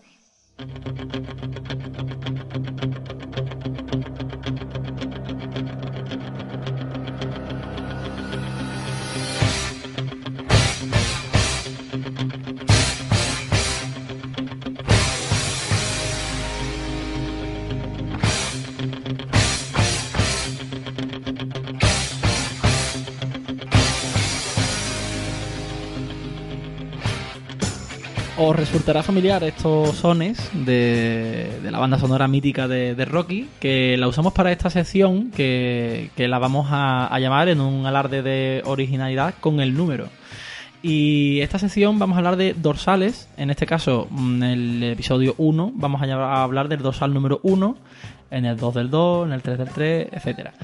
Con lo cual, eh, bueno, os decía esta, esta música porque sonó en, al- en alguna ocasión en el Villamarín cuando decían lo- la alineación que iba a sacar el Betis.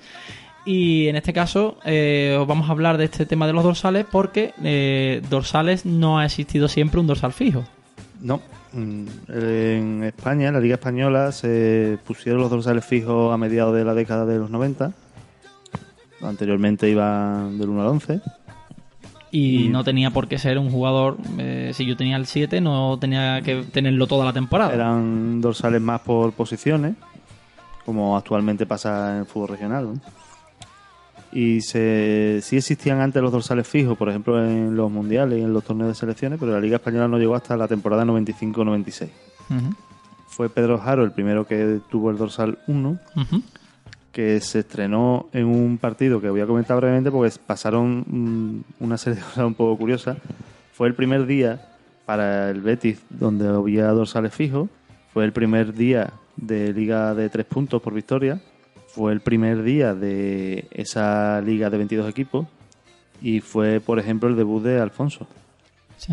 Y fue, y fue el primer día que se usó el parche, el FP, eh, ¿En las camisetas? En las camisetas. Que yo siempre mm, me hierve la sangre de que por, por fuerza lo tengamos que tener en la camiseta y no te lo puedas poner opcionalmente, como pasa en otros países. Porque, porque, bueno, porque en la temporada anterior se llevaban las calzonas. En la 94-95 el parche se llevaba En las calzonas. en las calzonas. Qué curioso eso. No... Aquel día Alfonso marcó, pero se lo anularon. Y el Betis acabó empatando a uno un partido que empezó perdiendo contra el Mérida que entrenaba el exbético Sergio Kresic. Tremendo. Jugaba en el Mérida otro exbético, que era Antonio Reyes, futbolista bético de los años 80.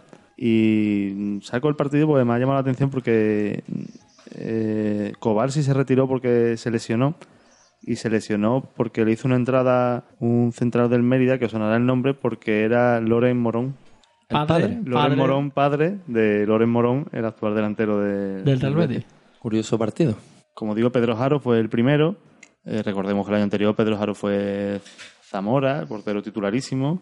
Por supuesto, siempre llevó el 1 el año anterior porque el portero titular siempre llevaba el 1. Llevaba el uno. Pero en esta temporada ya cambiaba el tema Y lo llevaba como, como fijo suyo. como fijo suyo. Matizo un poco que vamos a hablar de dorsales centrados un poco en liga porque generalmente son los mismos en todas las competiciones, pero hay veces que para competición europea sí hay cambios, como vimos por ejemplo con eh, Batistao en la última la penúltima participación europea, porque cuando hay cambios de la plantilla en el mercado de invierno, eh, en la liga un futbolista se va y está libre el número que ha tenido otro y lo coge y no hay problema, pero en Europa no te dejan. Si un número lo ha usado un futbolista, ya no lo puede usar otro. Entonces, tienes que coger un número tiene que coger un distinto. número diferente. Vimos um, Leo Batista con el 92 y Antonio Adán con el 99. Es la vigésimo quinta temporada que con tenemos dorsales dorsales. fijos. O sea, llevamos 25 años ahora mismo en 2019-2020, que Y va a ha ser esta habido- temporada. y ha habido 11 futbolistas que han tenido el dorsal 1, lógicamente todos porteros. Y no es un dorsal que tenga mucha rotación. Es que tiene el No. uno, lo suele tener varios años. No ha tenido mucha rotación porque hubo uno que, mm, que acaparó muchos años, porque Tony Prat estuvo muchos años en el club. Y tuvo el uno. Y tuvo el 1, siempre. no el primer año, pero sí a partir del segundo, 97-98, donde ya coge el 1 que no suelta hasta que se va el año 2005. Hacer hincapié de que estos 11 futbolistas son en estos 25 años con dorsal fijo. Que no vaya a venir nadie a decir, es que en Naola jugaba con el. Claro, en Naola y- y Diezma, todos- y el- todos los de antes. ¿sabes? Y todos los de antes. Vale. Ha habido 11 futbolistas, solo dos extranjeros, eh, Ricardo, el portugués Ricardo y Andersen. Que los dos han sido internacionales béticos con sus respectivas selecciones. Y de estos 11, dos canteranos. Matizo un poco lo de canterano porque también es un dato un poco, un concepto un poco difuso. Más o menos vamos a entender como canterano el que viene del Betis B. No vamos a entrar en si ha estado más años o no en formación en la lo dices por casto, Lo digo por casto, Claro. porque él tuvo el 1 un tiempo, pero él venía del Betis B, pero solo estuvo en el Betis B. Y Doblas es el otro canterano que tuvo que tuvo el 1. Además lo tuvo en una temporada muy curiosa, que fue la 2007-2008, porque si es raro que un futbolista que se mantenga en el equipo cambie de dorsal, como por ejemplo hizo Tello el año pasado o va a hacer esta temporada Diego Laine o Emerson, casi inédito es que cambien durante la temporada.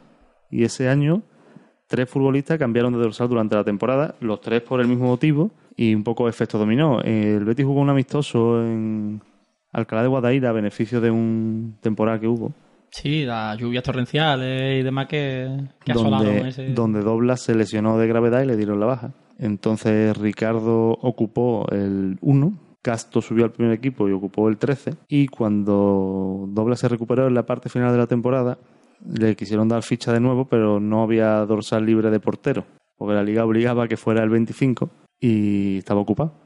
Entonces, ¿Quién tenía el 25? Rafael Sobi tenía el número 25 y acabó la temporada con el 21.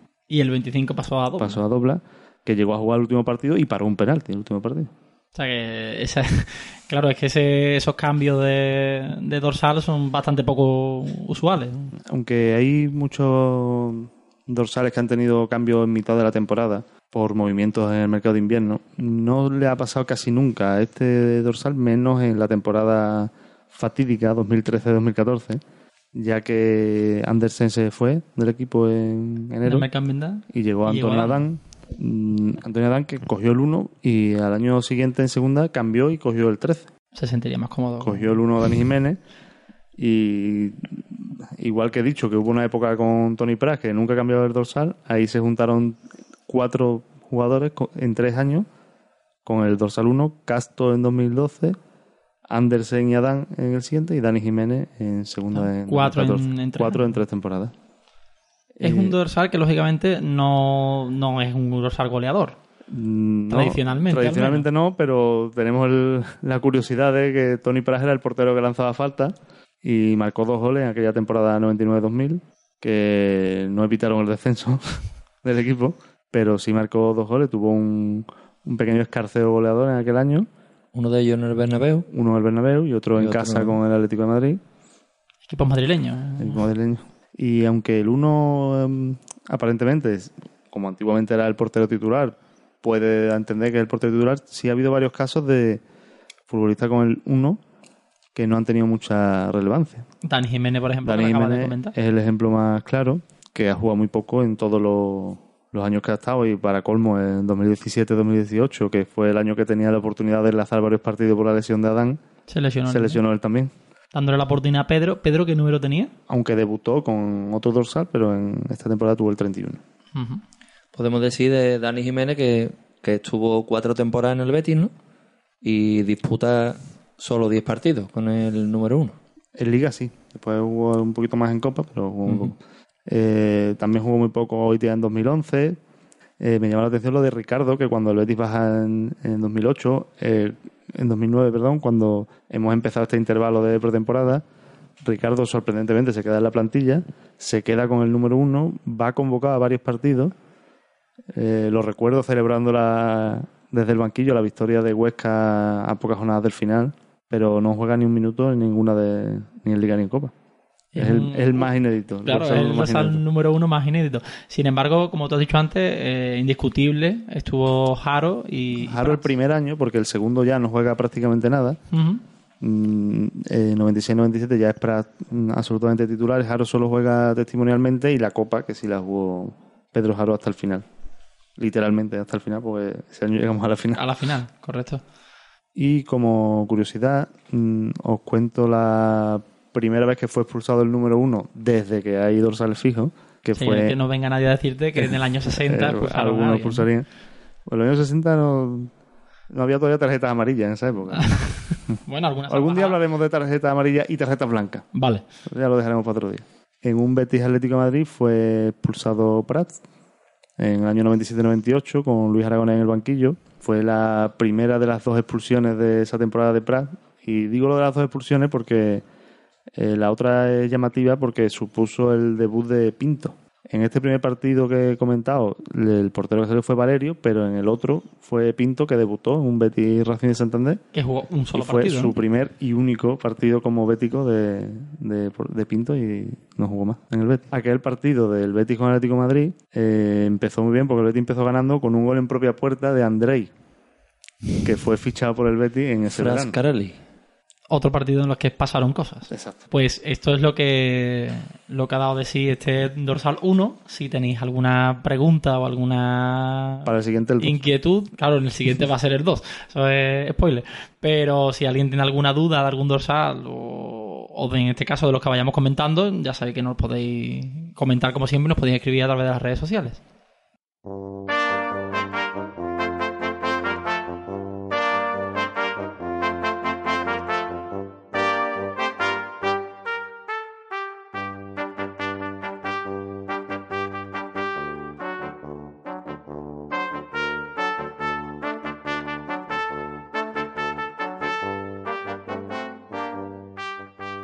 Ahora esta versión de Airbrush Quintet de Mi Gran Noche de Rafael. Airbrush Quintet, que nos ha grabado tanto la melodía de Betis del principio, tanto esta, como nos van a ceder otra melodía más que escucharéis en la siguiente, en la siguiente mini sección. eh, y que les estamos eternamente agradecidos. Ya le daremos su bombo en redes sociales.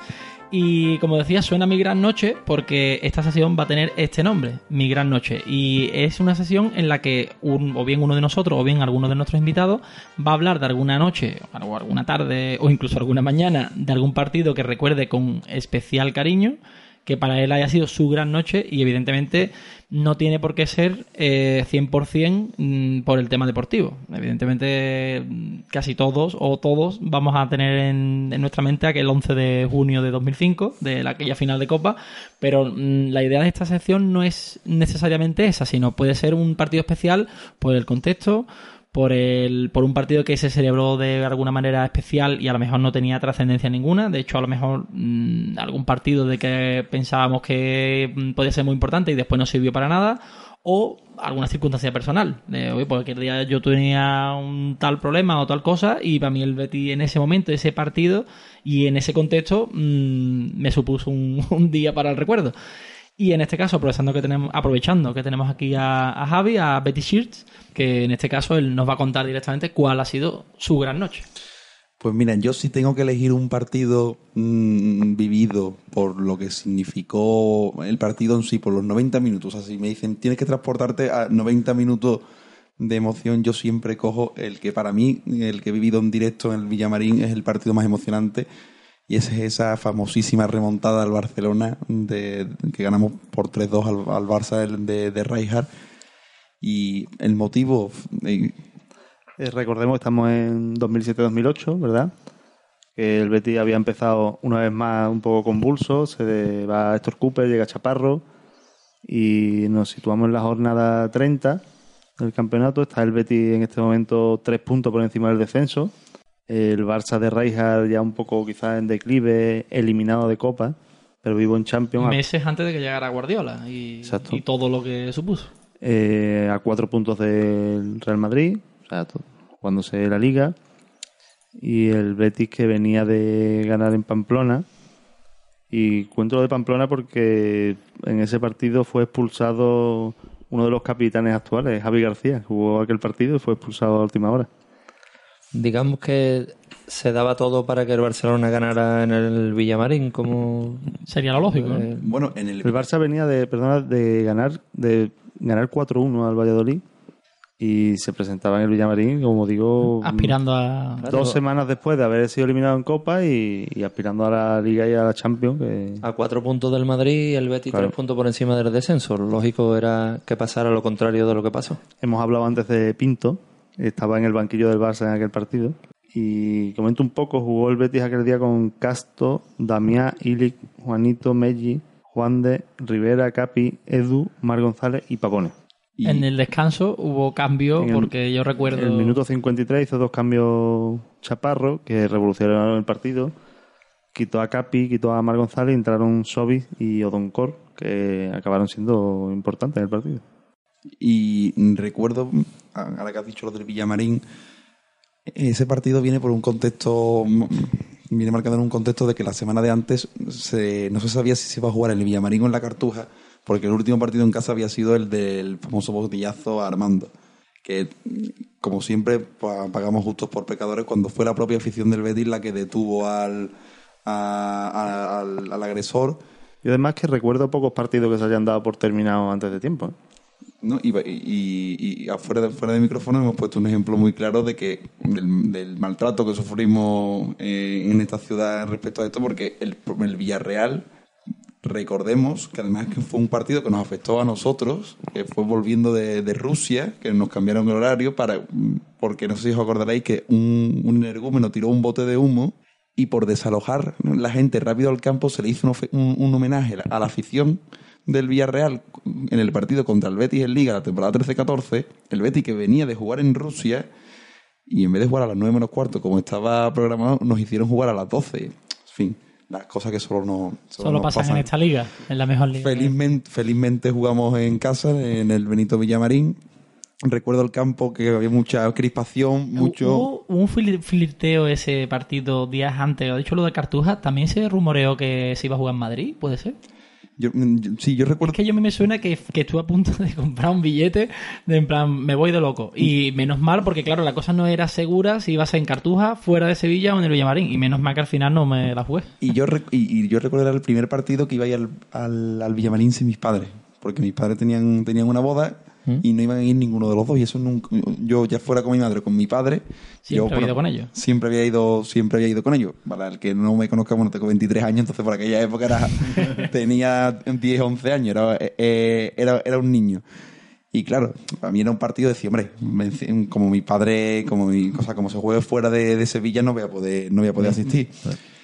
Entonces, claro, en ese ambiente, en ese partido, que llega el Barça, yo no, no lo olvidaré nunca, llega el Barça, que creo que es la actuación de Boyan Kirkic, creo que es de las mejores La mejor actuaciones. cacho en su vida, casi, ¿no? Creo que es la mejor actuación individual que le he visto un futbolista contrario en el campo del Betis. O sea, fueron, era un espectáculo como se movía entre líneas, el partido que hizo, y el Barça se pone 0-2, pero pudiera irse al descanso 0-4.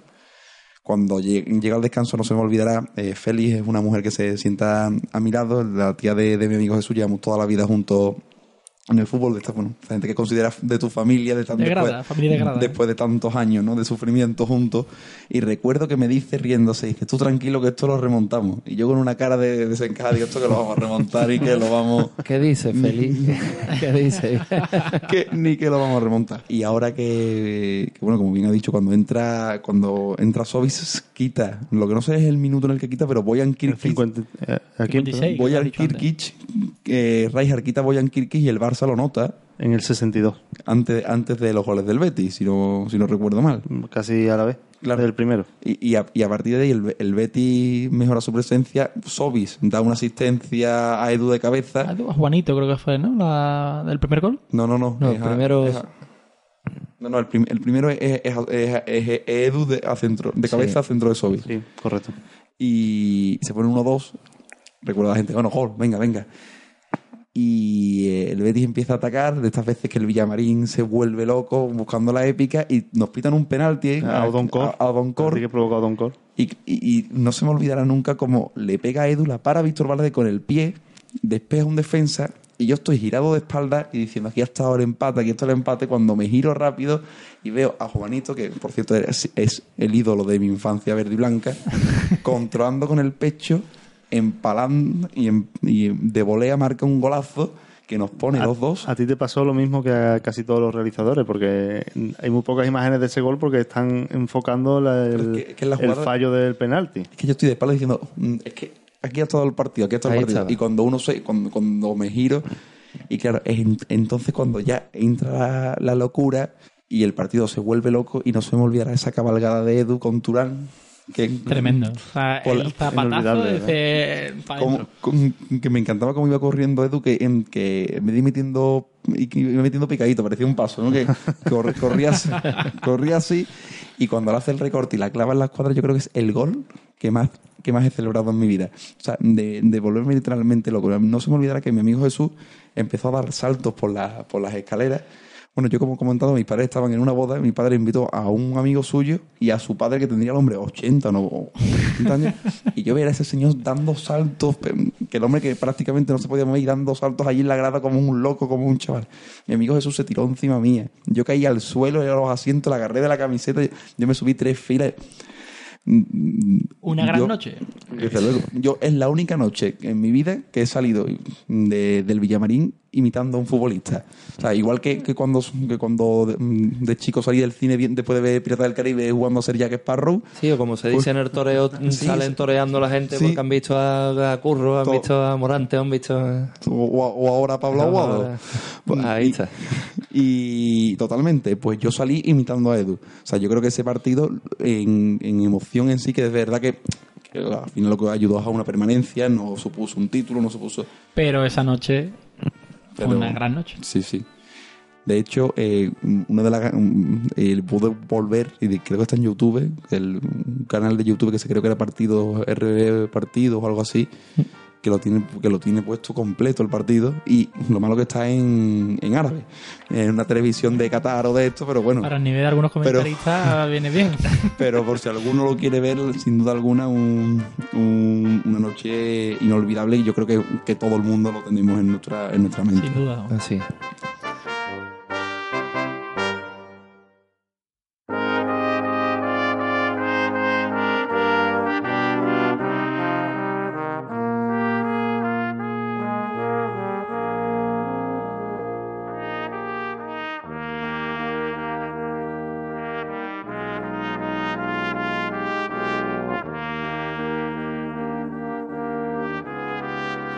Con la música de la banda sonora de Coco, recuérdame, vamos a bonito, recordar, sí, sí, sí, una vez más con los amigos de Maravilloso. Quintet.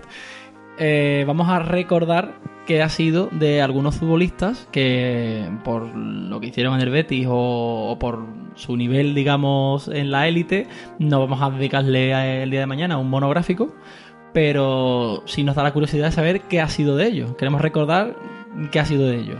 Sí, además como hemos dedicado el- la parte central a hablar de pretemporada y de verano, vamos a nombrar a los algunos ex-béticos que se han movido de equipo este verano. Hemos hecho una selección de Y 13 hemos hecho una selección de 13, que es un número muy, Muy bético. Muy bético, ¿no? Muy bético. Eh, Isra, cuéntanos.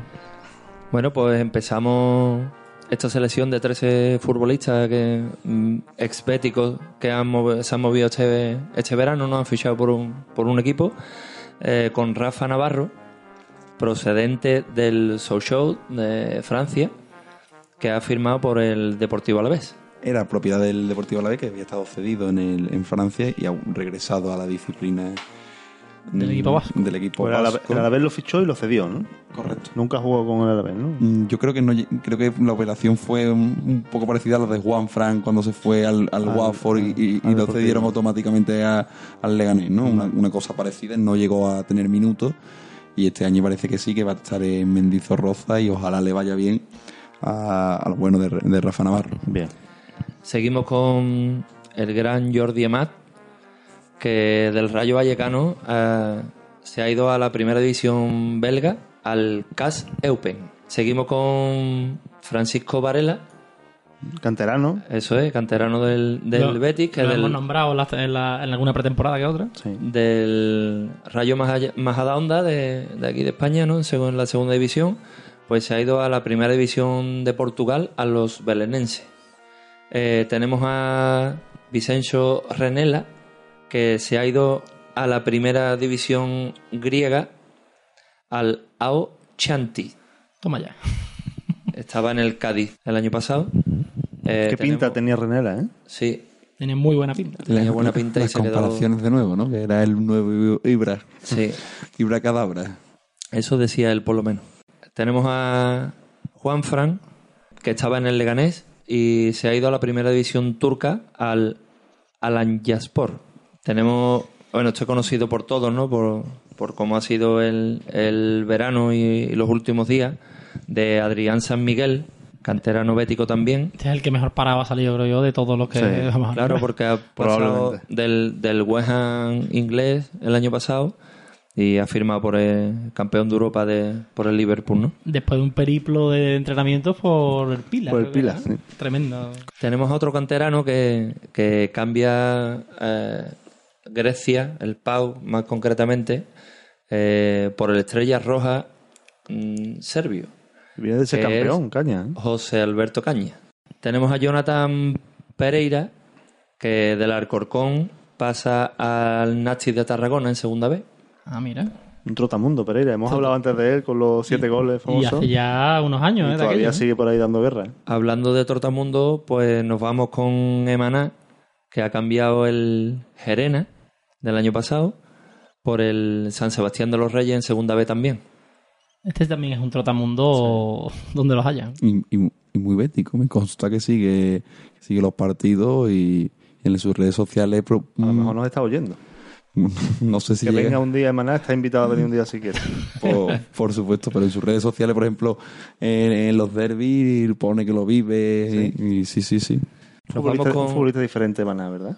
Tenía sus cosas Yo re- buenas yo- y malas, pero dis- distinto. Muchísima yo lo- calidad, muchísima, pero yo creo que el coco es lo que... Yo lo, yo lo recuerdo un poco como, como bueno, como a Curro, que, que cuando tenía, que cuando tenía un, un primera jugada buena decía iba a tener la tarde, pero cuando no lo tenía era un jugador que, que mejor, pero después, ¿verdad? Claro, eh, sobre todo en el año de segunda era un factor diferencial físicamente y técnicamente, ¿no? Un jugador que también encajó era un poco el, el- el heredero de Finidi en cuanto a la figura de un jugador africano que, que viene y, bueno, mundialista mundialista bético, ¿no? El- Hizo buenas cosas aquí también, ¿eh? Sí, O sea, sí, sí, no hombre. es Y buenos goles. o sea, que Claro, un y, y se ganó el cariño de la afición, sin, lugar a dudas. Eh, pasamos a Dorado. Ha dejado, ha dejado el Zaragoza de- en segunda división para irse a, a la segunda vez. 37 años ya dorado, ¿eh? Al, Todavía al sigue. Xavi Torres, que ha pasado del Elche en segunda a irse a la primera división en Kuwait, al, al Arabí SC. Tenemos Jefferson Montero, abandonado al Swansea en segunda y se ha ido al Birmingham en segunda también. Sí, que En la liga inglesa. Allí, la verdad que ha- siempre ha estado, vamos, casi siempre ha estado allí, ¿no? Después de estar en el Sí, sí, sí. Y para terminar, pues otro canterano bético del que hemos hablado estaba sin equipo y se ha ido a la tercera división española al Linares. Se trata del portero Rasad. Ah, Razak, el gran portero. Estuvo en el Córdoba, un se fue a Sudáfrica y ahora vuelve a España al, al Linares. Tuvo un partido. Un partido de Copa. Bien. Que lo hemos comentado antes con, hemos el, comentado con el antes, Salamanca. el gol de Beñat, el primer gol de Rubén Castro en el Betis. De cabeza. Correcto. En el hilo que hicimos para despedirlo el día de su homenaje, mm, salía una foto de, aquel, de aquel partido. Eh, pues nada, esto ha sido este pequeño repaso, este recuérdame de, de los futbolistas del Betis, en el que también os invitamos a que si queréis saber qué fue de cierto futbolista o de cierto entrenador que, que hiciera años que, que visteis por el Betis y tenéis la curiosidad, nos lo podéis preguntar por las redes sociales y intentaremos eh, ofreceros la respuesta en el siguiente podcast de, de Betis Histórico.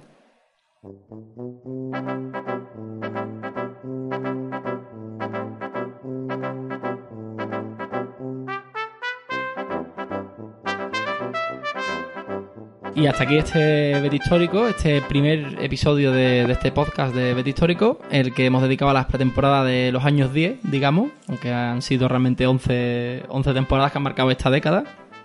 Y, nada, esperemos que, os haya gustado. Os vamos a, recordar que podéis encontrarnos tanto en Spotify como en Evox, como en Apple Podcast, y que podéis dejarnos todas las valoraciones, reseñas y comentarios que queráis en estos, en estos lugares. Así como que eh, tanto este episodio como todos los que grabemos posteriormente los podréis encontrar en la página web quillospodcast.com barra betistórico que podéis encontrarnos en las redes sociales Twitter, Facebook e Instagram con el nombre de Bet Histórico, como llevamos años publicando. Y donde, por cierto, entre las plataformas de podcasting y las redes sociales tenemos algunos mensajes eh, que leer. Entre ellos, por ejemplo, en Evox, ¿tenemos alguno?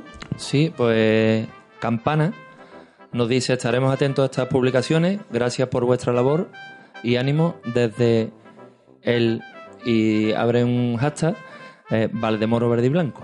Tremendo. Bien. En Twitter, eh, bueno, esto es una pequeña selección porque hay varias menciones y varios comentarios, tanto en Evox como y demás, pero hemos seleccionado algunos. Por ejemplo, en Twitter, Pues tenemos a Raúl, eh, arroba mijepspsp, que precisamente pues, me contesta a mí, ¿no? Y, y pone, tú tienes historia viva y al lado un diccionario de beticismo, que es tu señor padre Guillermo Caballero, así que seguro que con tus locos de la cabeza será digno de seguir. Viva Real Betis Balompié.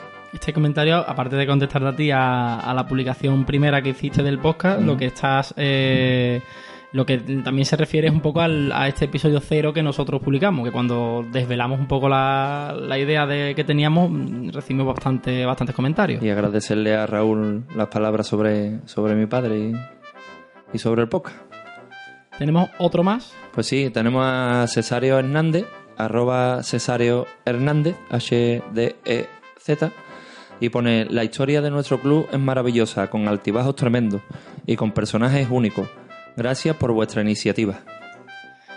Y también en Twitter, y aunque no sea exclusivamente referente al, al podcast, tenemos un comentario de Javier Fernández Sí, arroba alfayate y nos respondía un- al dato que pusimos de Fornes y Paquillo de la temporada 41-42. Porteros. Eso es, y nos dice, eh, gracias por esta fotografía, siempre es un placer ver a mi abuelo con las 13 barras en el pecho. Esto venía a cuento de la única vez que hubo dos porteros que participaron en la primera jornada liguera, ¿no? Correcto. Que lo pusimos el otro día en Twitter a- al hilo de la expulsión de Joel Robles Y el el, debut de Dani Martín en, en tan solo ocho minutos. 8 minutos, pero en el año 41-42 eh, empezó jugando Horner de titular, y, pero el partido se suspendió. Y de estas cosas que solamente le pasan al Betis, cuando se suspendió el partido no se sabía qué iba a pasar, porque no había un protocolo, digamos, definido de qué hacer cuando se suspendió un partido por esto. Entonces, eh, a los 15 días se volvió a jugar el partido, o sea, se volvió a jugar el partido, no, se reanudó el partido, pero en ese caso contó como sustitución porque el portero del Betis fue Paquillo. Contó como una sustitución que Forner jugó, no sé si eran 20 o 30 minutos, y los restantes los jugó, los jugó Paquillo. Eh, entonces pusimos esa anécdota en Twitter y nos contestó Javier Fernández que estos, este tipo de mensajes son los que gustan mucho de ver, la verdad. Pues sí. Al margen de esto, tenemos un vídeo que nos ha hecho llegar a alguien muy especial eh, a través de su Twitter, arroba tetorero23, que es el gran Antonio Villegas. Eh, padre y cofundador de la cerveza de Rancia. Está bastante de moda ahora mismo. Y gracias a él nos han hecho llegar un vídeo de este personaje que podéis escuchar a continuación.